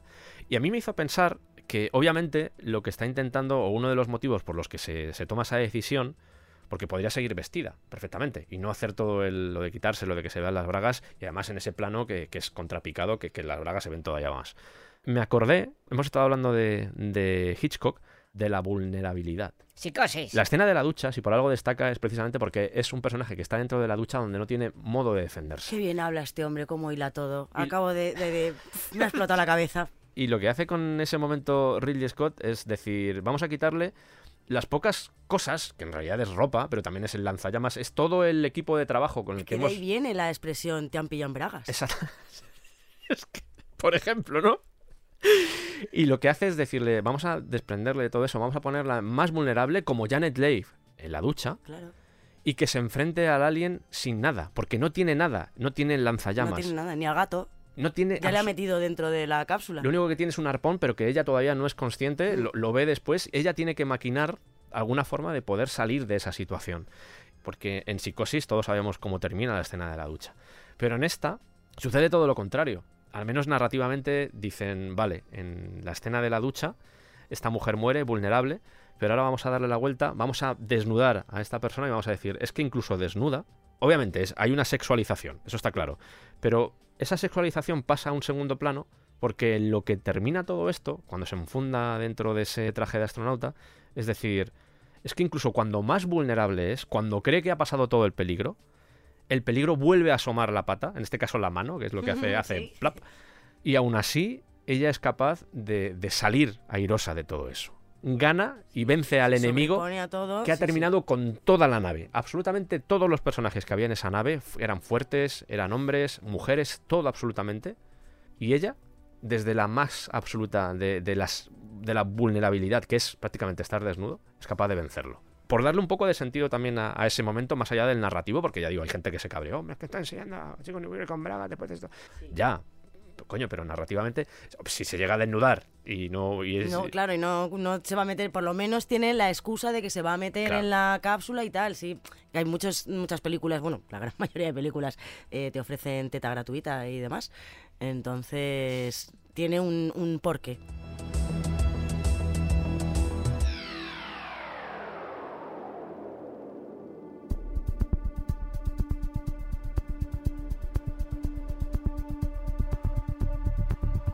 Reproducción. ¿Perdón? Lo que se llama así este bloque. Ah, vale, vale. De maternidad y todo, todo eso. Y durante las 17 horas que dura esto hemos hablado mucho de maternidad, porque entre otras cosas Alien, más allá de esa violación oral masculina, que es como... No recuerdo exactamente la terminología que usó Dan O'Bannon, pero creo que va más o menos por ahí. Además de esa violación, de esa violencia sexual, también está eh, todo lo que es la maternidad mostrada de diferentes formas. Eh, al final estamos hablando de una alegoría de lo que viene a ser esa violación que acaba en, en una criatura que en realidad Kane no quiere, porque dice yo, yo estaba muy bien antes de que tuviera esto dentro. Me recuerdo a la mayoría de mis amigos que han tenido hijos. ya, perdón, perdón, perdón. Ay, Dios mío. Y antes os decía lo de los tres nacimientos, que creo que están bastante definidos, pero yo creo que es positivo que los, los recordemos, porque al final son tres formas metafóricas de mostrar el nacimiento y muy diferentes. El primero de ellos, obviamente, es cuando se despiertan del hipersueño, creo que eso está bastante claro. Es un ambiente estéril, blanco, es, no hay sangre, no hay violencia, es todo muy natural. Esa sensación casi onírica de los, esos personajes que seguramente lleven meses ahí metidos y de repente pues vuelven a la realidad, a esa realidad que como decía Santi es, es dolorosa. De hecho, eh, la nave se llama Madre, o por lo menos la inteligencia artificial que tiene la nave, porque la nave se llama Nostromo, pero la inteligencia artificial se llama Madre. Creo que ya le da todavía más paulo a esto de que sea un personaje femenino, que una entidad maternal, aunque luego, sorpresa, ellos llevan algo que parecen pañales, que también pues eh, son como bebés que están, digo, que están despertando y en definitiva no hay trauma, no hay terror, no hay sangre. No hay nada. A mí me gusta mucho el concepto de que salen eh, los tripulantes cuando se despierta la Nostromo y salen, salen de una flor. Sí, es verdad. Luego ella se guarda en una flor otra vez. Eso también me, me lleva mucho al tema maternidad y, Y gestación y- y- sí, sí. Ese es el primer nacimiento que creo que este está bastante claro. El segundo sería el descubrimiento del, alien, es otro nacimiento, en este caso es, el alien es el que nace, el facehugger, para ser más exactos, más allá de que ellos entran por esas cavidades que son vaginales, ese esperma que mencionaba antes entrando por, por aquellos sitios tan oscuros y cavernosos y húmedos, es Santi, y además está lleno de huevos, es Santi, y además el huevo se abre como una vagina, es Santi. Esto es un resumen de la parte freudiana esa que ha quitado Sergio. Ahí se produce un nacimiento que es el del facehugger, pero al mismo tiempo se produce una concepción, que es las dos cosas juntas. Sale el bicho y lo primero que hace es concebir, que a mí me parece, o sea, es- esto creo que lo comentamos cuando hablamos de la criatura, pero qué bien pensada Sí, está, sí. ¿eh? Es que es, es acojonante. Y hay una cosa que hace Kane con esa criatura que es compartir la respiración, las dos respiran a la vez. Y en el fondo... La cola del facehugger se puede interpretar también como un cordón umbilical. Correcto, es que es eso, es que es eso, porque al final es eh, Y mutuamente... un cordón umbilical no es una picha. Quiero esa frase en una camiseta. Y además me encanta porque hemos utilizado la palabra picha, que lo habíamos evitado en los últimos programas, Sí, y sí. ya por fin aparece. Por fin aparece... Nos, había- nos habíamos quedado ya sin, sin Ya. símiles y, y está guay, por fin, que Espérate. alguien utilice la palabra picha con tanta autoridad. ¿Sabes, ¿Sabes la que voy a utilizar yo en unos minutos? Pilila, no Phallus dentatus. Esa Ah, te va a vale. encantar, ¿vale? Bueno, que tenemos eso precisamente, que el- la criatura que está dentro de Kane se está alimentando del huésped, como hacen también los bebés, solo que en este caso sale, sale de una forma un poco, un poco violenta. Un poco Un poco violenta. exagerada. Este sería el segundo nacimiento, ya digo, cuando sale el facehugger y se despierta y produce esa concepción. Y el tercer nacimiento es eh, la escena precisamente que decía Tere, esa secuencia en la que, más allá de ese primer nacimiento, que es todo blanco, limpio, eh, estéril, de repente entra toda la sangraza Yes. y dices, madre de Dios, que esto, eh, volviendo un poco a Freud, Freud eh, decía, o al menos en esa época, que muchos, yo creo que sigue pasando, que muchos niños se piensan que la- las mujeres se quedan embarazadas por la boca. No entendían el funcionamiento sexual. Bueno, al principio sí es verdad, y, y no hace falta irse tan lejos, sí es verdad Yo creo que cuando lo- somos pequeños, cuando los padres se besan y eso, Decimos, es "Uy". cuando dices, uy, uy, que viene el Ya hermanito. Sí, y, y es verdad que sí, sí, sí, sí, tienes toda la razón. Este mm, elemento parasitario, que es el alien, ya el embrión, ¿vale? Ya cuando sale ya el, el chest buster, sí. que es como se llama. que me el- gusta a mí. El revientapechos. Revientapechos. El revientapechos. Al final es un, es un parásito que se aprovecha de ese huésped porque le causa hambre, le causa dolor y finalmente lo destruye desde dentro, que es al final, lo podemos imaginar, horadando casi con esos dientes, con esa dentadura metálica, que es el phallus dentatus del psicoanálisis al final. es que es verdad, es que es un falo con dientes. Bueno, una polla... ¿Tú dijiste Sí, una polla con ojos? Una polla con ojos, te dije y yo, con y dientes. dientes. Y dientes, Sí. efectivamente. Hay hasta canción, canción famosísima. Sí, polla con... Es muy graciosa. Es- y bracitos, es Sí, sí, verdad. es- y bracitos, y bracitos. Pero es, lo destruye desde dentro, seguramente. Sí, eh, y es un poco también como, un, como los embarazos que te destruyen desde dentro, ¿no? Sí. Y te, te deforman el cuerpo. No estoy hablando, no quiero ofender a nadie ni nada, porque yo esto no lo he experimentado. Pero sí es verdad que es un poco eso, se alimentan de ti, te van comiendo, entre comillas, mm, por dentro para luego explotar y salir hacia afuera. ¿Y quién hace el rol de padres adoptivos en esta película con el alien? Ash, Ash y madre. y madre. Son los padres adoptivos, son los que lo, lo protegen. De hecho, hay una cosa, eh, igual vamos ahora con todo el tema de, de la relación de Ripley con madre. ¿Recordáis? Y e iremos a esto. Hay un momento donde ella activa ya la- todo lo que es la secuencia de destrucción de la Nostromo. Y hay un momento donde se da cuenta que tiene que pararlo porque no le está dando tiempo a hacer nada. Madre dice, va a ser que no. Y ella dice lo de bitch, la llama zorra Sí. a la madre. Y yo me puse a pensar porque dije, joder, a madre le interesa que la nave no se destruya porque pertenece a la compañía. Pero luego te pones a, reflexionar sobre ello y dices, ostras, el hecho de que acabe el alien dentro de la Narcissus no es tanto seguramente que el propio alien diga, voy a meter aquí porque va a ser mi vía de escape porque seguramente él no es consciente de que esa nave, la Nostromo, se va a destruir. A mí me lleva, por lo menos esa reflexión, me lleva a elucubrar que seguramente sea madre la que lleva al alien a la Narcissus. De alguna forma, a través de Mm. vapores, a través... Está muy bien escondido. Mm. que eso también revela inteligencia y lo que Sí. hablábamos de lo de Vietnam. Pero me, me da la sensación, porque si no, no explica, porque madre tendría que decir, si quieres parar la destrucción, perfecto.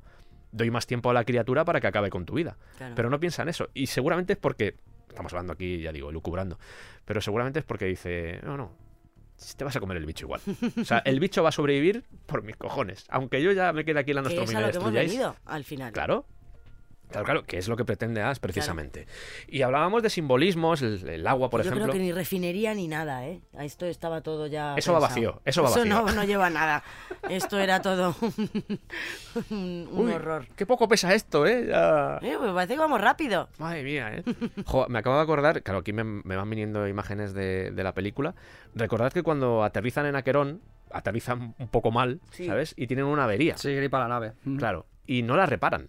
Esa avería, parte de esa avería eran los sensores. Con esos sensores hubieran sabido dónde estaba el alien en todo momento. Pero Claro. Dallas toma la decisión de partir antes de ese planeta, porque se raya, porque claro, con lo que han visto y con todo, dicen, vámonos de aquí corriendo. ¿sabes? Bastante tienen ya. Bastante sí. tiene, efectivamente. Pero Dallas es el que toma la decisión de salir de allí, sin terminar las reparaciones, porque dicen, Parker, tenemos para un tiempo aquí reparando esto. 17 horas. Y dicen, ni 17 horas ni nada, para arriba. Y me acabo de dar cuenta de que él mismo acaba acabando su propia tumba con esa decisión. Pero bueno, Ha dicho acaba acabando. Es que gracioso está cuando no quiere. lo del agua, que hablábamos antes, el agua. Porque hay tanto agua en esta película. Hay mucho agua en esta película, ¿vale? Mucho agua. El agua no deja de ser el símbolo de la vida por antonomasia. Aquí aparece normalmente para indicarnos que la muerte está próxima. Kane bebe un vaso de agua antes de, de morir. Brett le cae el agua encima. En ese final estratosférico, en, en el que ya comienza el terror, la muerte de Parker y de Lambert está auspiciada o está rodeada de vapor. Y finalmente, en esa muerte, ese golpe, el, el clonk, es que escucho el clonk. Cuando se golpea el alien contra la nave al final, cuando cae fuera, que hace plonk, es que se Pobrecito. se ve tu viaje. Pobrecito. Clonk, escucho clonk. Ahí, cuando enciende ya los, los propulsores y el alien eh, acaba deshecho, que cae como una especie de... cae agua también. Podemos entender que es como el, ese, esa sangre que es como ácido Sí. Del bicho, pero, pero cae como agua también en la cámara, que eso también es como muy... Es un poco ruptura de la cuarta pared, porque es como si tú estuvieras viendo ese momento en el que alguien queda destruido y tú estás debajo y te está cayendo todo, te está cayendo el ácido, ¿vale? Que en este caso, ya digo que parece agua, De hecho, la Narcissus, Ripley hace que el alienógeno salga de su escondrijo con vapor. que también estamos hablando de agua, pero está todo el tema de la leche. Es la leche. También podemos llevarlo al semen. El hecho de que la leche, el- la sangre de- del androide, del sintético, sea como leche, podemos llevarlo también al, al tema del semen. Pero aquí voy a abrir una, una- una ventana, en este caso, a algo que le he comentado y le he enseñado antes a, a Santi. Y creo que te lo he enseñado también a ti, a tener, no me acuerdo ahora. Pero en la película hay un momento, justo cuando descubre cuál es la orden, que, les- que dicen sois prescindibles, esto es el fin. Hay una discusión con Ash y creo, al menos, viendo lo que pasa después, porque Ripley sale de la habitación con sangre en la nariz. Y Ash, de repente, empieza, le cae una gota de leche. Y dices, ¿cómo ha pasado esto?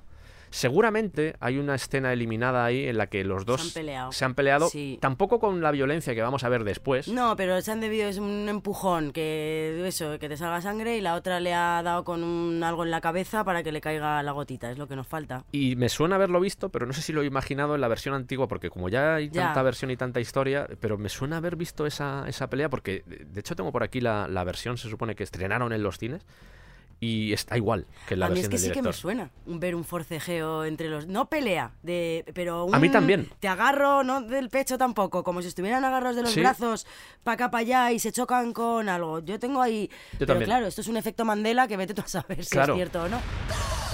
Y ahora dos cosas que no vienen a cuento. Uno. Te das cuenta de que ella huye del útero materno, pero al mismo tiempo la Narcissus es el bebé de la Nostromo. Es como si fuera la Nostromo. La si mini fuera- Nostromo. Dos. ¿Se habéis dado cuenta que Nostromo no deja de ser nuestro hombre? Es verdad. Jolín. Ahí, ahí- ahí os lo dejo. Me voy a ir llorando a mi casa, Bueno, ya, pero, a ver, que esto es porque el otro estaba flipado con Conrad.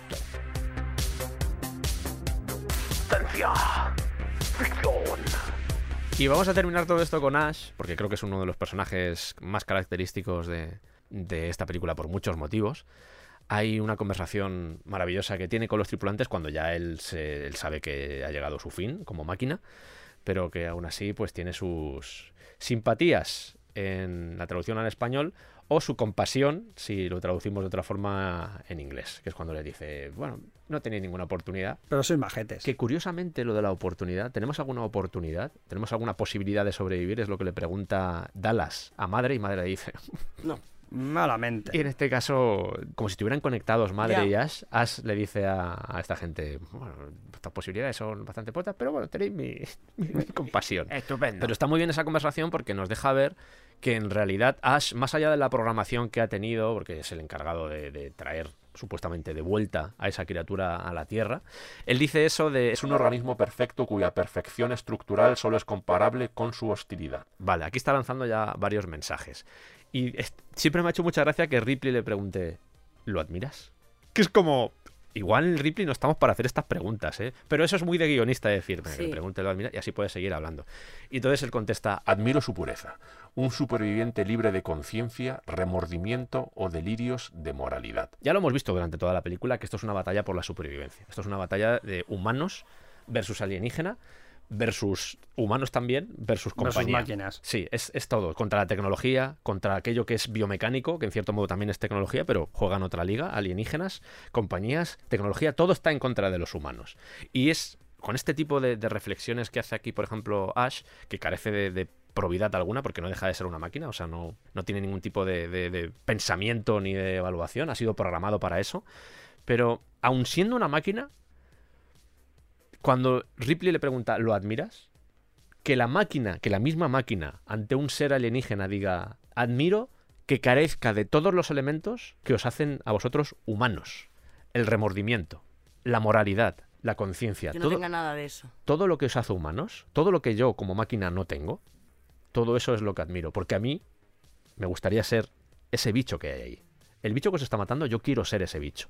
No quiero ser, me- a mí me han puesto piel humano y parezco un humano, pero a mí no me gusta ser humano. A mí no me gusta ser como mi creador. Esto nos lleva un poco también a- al rollo replicante. O sea, matar al- a tu creador, que es lo que sucede, por ejemplo, con, con Tyrell. Y en Prometheus se ve todavía más. En Prometheus. Sí, esto es lo que está, lo que comentábamos antes también, que el momento que le mete la revista por la boca a Ripley no es una violación como tal, no es que le quiera meter Ah, nada suyo, sino Ni siquiera asfixiarla, es que es la final. exacto, exacto, quiere imitar al, al alien. Está imitando al Alien, precisamente, porque mm, además con la revista, con toda la connotación que tiene también Mm. la revista pornográfica, Mm. todo el tema de la masturbación, la frustración sexual, todo ese tipo de temas, que por cierto, justo cuando está haciendo eso, eh, como detalle, detrás podéis ver una fotografía con huevos. Huevos fritos. Huevos fritos, Sí, efectivamente. ¿vale? Así como, como curiosidad. Claro, porque no tiene huevos, pues están ahí. Ah, claro, fíjate. Y otra cosa de la que me acabo de acordar, que es totalmente random, cuando recordad que se produce esta pelea entre Ash y la tripulación, cuando ya se sabe que es un androide, cuando está con los... El que salva a Parker es Lambert. Para que veamos también que Lambert de repente también se puede convertir en una heroína. Pero bueno, eso es otro tema. Estábamos hablando de, de lo de Ash. Todo esto de la moralidad, todo esto de que para él la perfección sea precisamente eso, es lo que nos lleva y lo que le da forma a toda esta batalla de la supervivencia entre, entre los seres humanos y la criatura. Porque para Ash el ser humano es impuro precisamente por eso. Por lo que comentábamos de, que es reflexivo, tiene una ética y una moral. Ayer precisamente hablábamos de qué parte es instinto, qué parte es moralidad. Podemos hablar de moralidad incluso en la obra de Lovecraft. Eh, por ejemplo, en esos primigenios, ¿tienen moralidad? ¿No tienen moralidad? Ayer discutíamos, Santi, por ejemplo, decía que sí, que... que No, pero todo arrancó porque yo decía que esto es lo de, lo de la, no tener moralidad, que no le afecte la conciencia, que no tenga remordimientos, serán los rasgos característicos de las criaturas, de las divinidades, digamos, biomecánicas de Lovecraft. Habría que hablar mucho de, las que, de los tipos de criaturas que hay en Lovecraft. Hay algunos que son, pues eso, eh, seres, entidades extraterrestres sin ningún tipo de, de- Pues como el alien, ¿no? Que son puro instinto y supervivencia. Pero si hablamos de entidades ya más parecidas a un dios, como puedan ser Chulu y todos, su- todos esos Sí, seres. primigenios. claro, eh, aquí sí que hablamos de que hay una moralidad tan distinta y tan alejada de lo que es la moralidad humana que no somos capaces de entenderla. Pero ellos, evidentemente, toman ideas y toman decisiones a partir de esa moralidad, que no implica a los seres humanos. Mm. Están más allá del bien y del mal, pero eso no implica que haya una falta de moralidad. ¿Te das cuenta que son como megacorporaciones? Que Sí. Chulú es una megacorporación. Para nosotros, en nuestro mundo actual, eh, esos grandes primigenios, esos entes que toman decisiones que nos afectan y, nos, y, y piensan que no, no somos cuantificables, porque, porque somos piezas del engranaje, Son nuestros chulús, sí. son nuestra- nuestro ente malvado que, que está en la sombra dirigiendo nuestras vidas mientras duerme en Rile. En Rile. Yo creo que es- hay una demostración a lo largo de la película, pero eh, que a Ash no le gustan los seres humanos porque son débiles. Y, el- Ujú. y esto le acerca, el alien está más cercano a lo que él considera una especie de deidad. Algo a lo que poder acercarse Mm. o algo a lo que querer A acercarse. lo que aspirar. Mm. Jo, al final he acabado yo metiendo a Prometheus como referente. Y me siento un poco Bueno, sucio. lo has hecho tú, yo no, Ya- yo no he dicho nada. Ya, ya, pero que lo estoy pensando. Hablando de moralidad, estoy pensando ahora y me siento un poco. A mí me ha sorprendido, pero eh, eh, no, no he, o sea, no he querido reaccionar a ello. No, no te he visto muy bien ahí, en plan, me, voy a hacer me ha- como si no me ha parecido pasado. hacer daño, ir a hacer daño y no ¿Mm? quería hacer daño tampoco. Sí, sí, Bastante sí. daño te has hecho tú al decir eso. Sí. Lo siguiente es que uses de referente a Zack Snyder. Pero bueno, date tiempo. Has iniciado un camino del que no hay vuelta atrás. Estoy en mi propio camino hacia el lado oscuro. Por poner ya la, la rúbrica, si se os ocurre alguna cosa más, pero yo creo que hemos tenido ya bastante, sinceramente. Pero, Yo eh, creo que también. Yo creo que también, sí. Pero por cerrar ya y por poner la rúbrica a todo esto, el inicio y el final son el mismo pero invertido. El despertar y el dormir. Te hemos contado una historia, te hemos relatado algo que ha sido terrorífico. Ha parecido todo como un sueño, una pesadilla. Pero ahora vamos a acabar con ellos, con el, tanto el gato como en Johnsy con, y como con Ripley, volviendo otra vez a ese estado de sueño. Pero además un sueño plácido. Sí. Pero un sueño placentero. Ella tiene cara de, de he sobrevivido, eh, ya está. O sea, esa cara de se acabó. Y, y- y me merezco esto. Yo es la cara que te estoy viendo ahora mismo, Santi. Sí. Porque me estoy sintiendo ahora mismo. A veces, que hablando de empatizar, ahora estoy empatizando mucho con Ripley en ese momento. Y cogería a tu gato para repetir la escena, pero me va a matar, No, así no. que paso.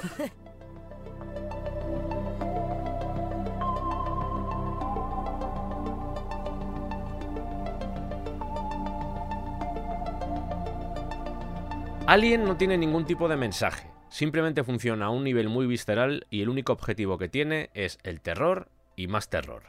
Estas son las palabras literales que pronunció Ridley Scott hace unos años cuando le preguntaron por el significado de su obra, lo cual después de 34 horas de análisis fílmico y estos 12 programas dedicados a las perversas aventuras del xenomorfo, pues es posible que nos lleve a pensar que o Ridley está equivocado o los equivocados somos nosotros. Sea como sea, espero que te haya gustado acompañar a esta tripulación de la Costromo durante este desbroce tan extenso y que sobre todo te haya invitado a ver o revisitar la película porque siempre merece la pena. Este film forma parte de dos géneros, el del terror y el de la ciencia ficción, o viceversa. Ya sabes que se puede ver de las dos formas. Y creo que precisamente por ese motivo, por esa confluencia de ambos mundos, el resultado sigue funcionando 45 años después. El terror bebe de la época que vivimos, eso ya lo hemos dicho, deconstruye los miedos, las frustraciones, las inseguridades que nos atenazan, aquello que nos atormenta. Y echando la vista atrás y viajando por las arenas del tiempo, el ser humano siempre ha librado una constante batalla por la supervivencia. Somos el resultado de generaciones y generaciones que han pasado por hambre, por guerras, por enfermedades. Ese miedo a la muerte, a, a la nada, a dejar de existir, incluso cuando entran motivaciones religiosas en juego, da igual, convierte a esa supervivencia en uno de los pocos elementos que en ocasiones pueden apartarnos de la senda de la moralidad. Aún así, nuestros personajes intentan aferrarse a lo que les hace humanos. Pero hay otro miedo más, además de ese de la supervivencia en, en, Alien. Esta casa encantada en el espacio, un trasunto casi de la casa Usher espacial, no deja de representar la eterna lucha entre el ser humano y la codicia que nos gobierna. Esa codicia malsana que insiste en convertir a personas en números, que pone por delante los beneficios al bienestar social. Y cuando se descubre el pastel envenenado que engulla a los protagonistas, Parker grita eso de maldita compañía, ¿qué pasa con nuestras vidas? Son números, motas de polvo en mitad del universo, que están ahí simplemente como parte del engranaje de una gran estructura diabólica. Una estructura, en este caso la compañía, que simplemente tiene el objetivo de seguir destruyendo, corrompiendo y aniquilando todo lo que encuentra a su paso. Y hablamos de terror, pero una de las funciones de la ciencia ficción, en cierto modo, es atrapar en un ámbar la conciencia social y el espíritu tecnológico que nos rodea. A lo largo de la historia, el ser humano ha imaginado, ha recreado nuevos mundos y universos, pero es imposible evitar que tu contexto te impregne de alguna forma. Si algo queda claro leyendo literatura de ciencia ficción, da igual la época, es cómo este género se encarga de amplificar nuestras ansiedades contemporáneas. Y por lo general, dado que el esquema de la codicia suele verse repetido a lo largo de los siglos, siempre ha estado ahí, en diferentes formas, pero siempre ha estado ahí, esas ansiedades, como si fueran energía, nunca se destruyen, sino que se transforman, se adaptan. En Alien vivimos una pesadilla, una pesadilla que nos aterra porque es real. Y no solo lo es porque te muestra personajes reales, en un entorno real con preocupaciones reales. Recordemos que esa era la mayor inquietud de Ridley Scott con este film. Esa pesadilla no resuena solo por eso, sino porque ante nosotros vemos esa inhumanidad, esa codicia que a día de hoy hace del planeta Tierra un lugar peor. Ese capitalismo caníbal, que queda plasmado en el film, en la cinta, lentamente va devorando a los protagonistas y sus esperanzas. Y a nosotros nos sucede también algo parecido. Es posible que ese reflejo ese podría pasarte a ti o te está pasando a ti, sea lo que, a pesar de trabajar géneros mal llamados menores, como puede ser la ciencia ficción o el terror, provoque que ese mensaje que lanza pueda seguir prevaleciendo a lo largo del tiempo. Ojalá poder ver esta película como una ficción algún día, ojalá. Pero por desgracia, ahora mismo no lo es.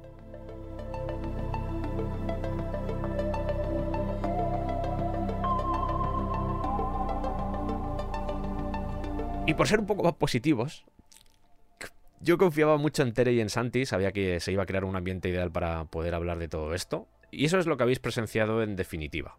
Una charla relajada sobre las cosas que amamos. Amigos sumergidos en elucubraciones y disquisiciones tratando de entender lo que ven e hilvanando teorías que en ocasiones pues, pueden que hayan sonado un poco locas, somos conscientes, pero que no dejan de reflejar nuestro amor por el cine.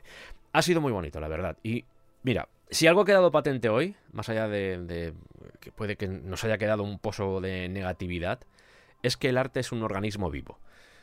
Algo necesario, algo que forma parte de nosotros, algo que nos mueve cada día. Y nosotros como receptores tenemos la posibilidad de relacionarnos con él de forma activa, de forma profunda, reflexionando sobre aquello que vemos, leemos o escuchamos. Ya sea, como decía, elucubrando durante horas sobre una película, como hemos hecho nosotros, o yendo a conciertos, leyendo libros, nosotros podemos hacer que el arte no muera. Y lo he dicho mil veces, el arte es una de las cosas que nos hacen humanos y que todavía, todavía, no nos han arrebatado del todo. Tengo la sensación de que, y ya termino con esto, tengo la sensación de que hemos hecho cinco episodios, cinco episodios hablando de muchas cosas, sois conscientes, pero que podríamos haber seguido hablando durante muchos más. Y tal vez ese sea el mejor colofón que podría tener todo esto. Encontrarte con una obra de arte que tenga tantas capas que sea muy difícil poder dejarla a un lado. Y yo espero que todo nuestro trabajo, el trabajo que hemos hecho durante todos estos meses, te haya gustado y que ahora ames un poquito más esta obra. Incluso si te daba miedo, incluso si la viste una vez y no te acabó de gustar. Solo por eso creo que habrá merecido la pena este viaje.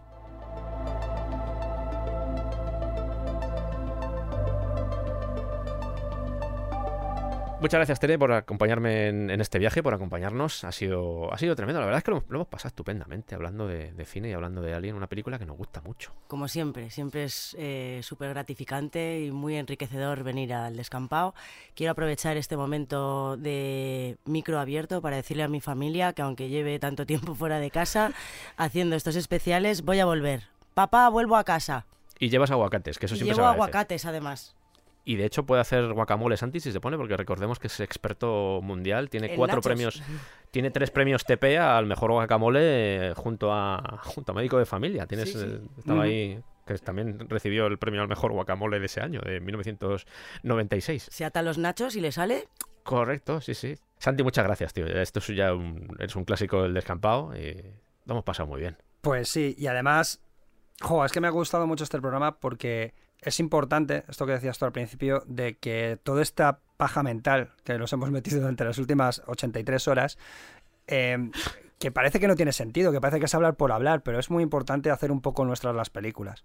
Eh, ya no solo el hecho de ponernos delante de una peli que nos manden información visual, no, no, el reflexionar las películas, el ver un poquito más allá de la simpleza y encontrar los referentes que como decíamos al principio, puede que ni siquiera los propios eh, autores las tuviesen claras, pero al final todos, cuando creamos, no lo hacemos desde la pureza. Tenemos un bagaje, tenemos una formación, hemos leído, eh, tenemos, aunque sea de manera inconsciente, una serie de referentes que al final vamos a poner sobre, sobre el papel, sobre la película, sobre donde sea. Desgranar todo eso, todas esas influencias que muchas veces incluso compartimos, es muy bonito.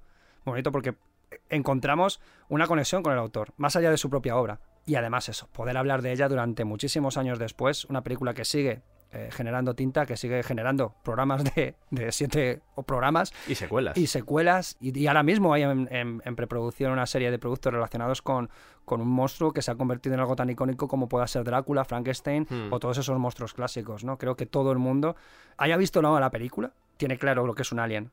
La propia efigie del monstruo está metida en, nuestro, eh, en nuestra cultura popular ya, ¿no? Hmm. Así que, como siempre, es un placer hablar de una de mis películas favoritas, que también creo que ha quedado claro a lo largo de, de todas estas horas. Sí, Y que ya hablaremos de más pelis, eso seguro. por lo menos de Aliens. Me miran los dos. Podríamos dejarlo para dentro unos meses. Sí, hombre, sí, no, no, la semana que viene no, otra vez es que Aliens. te veo. No, hombre, ahora no, que estamos aquí animados. Vamos a descansar de xenomorfos un poquito. Vamos a descansar un poco de xenomorfos porque creo que ya hemos Y tenido... eso. Y por supuesto que espero que el público haya disfrutado tanto como, no- como nosotros haciendo estos programas, escuchándonos, que hayan aprendido o incluso que compartan nuestras opiniones o incluso estén en contra de ellas, ¿no? Que no estén de acuerdo con alguna de las cosas que hemos dicho y puedan darnos feedback y, y discutirnos, vaya, que también eso es importante. Que al final, como decías tú, el programa de hoy es completamente subjetivo. Lo bonito del arte es que el, el propio creador, tenemos a Giger, por ejemplo, él rascaba en su interior y encontraba muchas cosas, algunas de ellas un poco perversas, protervas, ¿vale? Las, las metía en su, su saco de, historias y de repente pues salía su arte. Y él tenía su propia interpretación. Incluso a veces los, yo como creador, yo a veces hago cosas y no soy capaz de interpretar o no sé cómo he llegado a ese punto. Pero creo que es muy bonito esa comunicación que existe entre el- lo que es el emisor y el receptor. Es decir, el, el emisor es el creador de una obra de arte y ese receptor puede deconstruir esa obra de arte y hacerla suya. Y, la- Ujú. y al mismo tiempo, al hacer ese proceso, que es un poco lo que hemos hecho hoy, ¿vale? Lo que tú mencionabas. Hacer ese proceso te convierte también en autor. No de la obra en sí, pero sí al menos de la interpretación. Porque posiblemente ese tipo de, de ideas no aparecían en, en el objetivo principal o, o inicial de ese creador, pero tú al menos lo has interpretado así simplemente porque has leído una serie de cosas, porque has visto una serie de películas y lo absorbes de esa manera. Y Así además, perdona que te interrumpa, pero es que eso es dar vida más allá de la propia película. Correcto. Y es dar la oportunidad a cualquier ser humano de poder ya no apropiarte de una obra de arte, sino simplemente hacerla tuya y que sea importante para ti. Y creo que es un ejercicio muy chulo, sobre todo hacerlo con Delta Force de Chuck Norris igual es más complicado, ¿vale? No hay huevos. Cuando quieras. Agárrame el cubata. Espérate. Cuando quieras. Que esto puede ser muy gracioso. Sí. Y dicho esto, os animo a que os metáis en vuestras cápsulas de hipersueño porque hemos terminado, así que Oh, milagro. yo me voy a quedar despierto. Si queréis, os voy arropando. ¿Queréis dormiros con una batamanta o preferís desnudos con Yo el casi pañal? que antes de irme a dormir. mm, Yo quiero una escafandra. yo, yo- yo- yo comería algo antes de irme a dormir. Mejor que no. Sabes que la última vez que, que alguien hizo eso, Vale, sí, ya comemos cuando lleguemos. me parece bien. Muchas gracias por todo, de verdad. A ti. A ti. Ha sido un buen viaje. Bueno, pues ahora es el momento de destruir la Costromo. ¡Ah! ¿Pero qué se piensa? ¿Que esto es Prometeus o qué? No, afortunadamente no. Padre. Sistema de respuesta activado. Era así, ¿no? Hostia, es verdad, Se sí. le ha ocurrido a usted. No, sí, sí, ya lo sé ya, pero bueno, que nos vamos a dormir ya. No puedes dormir. Eres un androide. Pues también es verdad. Que muchas gracias por acompañarnos durante estos cinco episodios, Clodomiro, Erasino, Padre o Juan Carlos Albarracín. Muchas gracias, tío. Ha sido un placer. Por cierto, ahora que me he acordado, había una señal misteriosa que teníamos que desentrañar y que no sé todavía lo que era. Ah, sí. Me encargué de eso dos capítulos atrás. Reproduciendo. Este momento ha sido patrocinado por Menestras Manoli. Manoli. Menestras Manoli. Están riquísimas. Maldita y sensual Manoli. ¡Bien! ¡Bravo! থাকি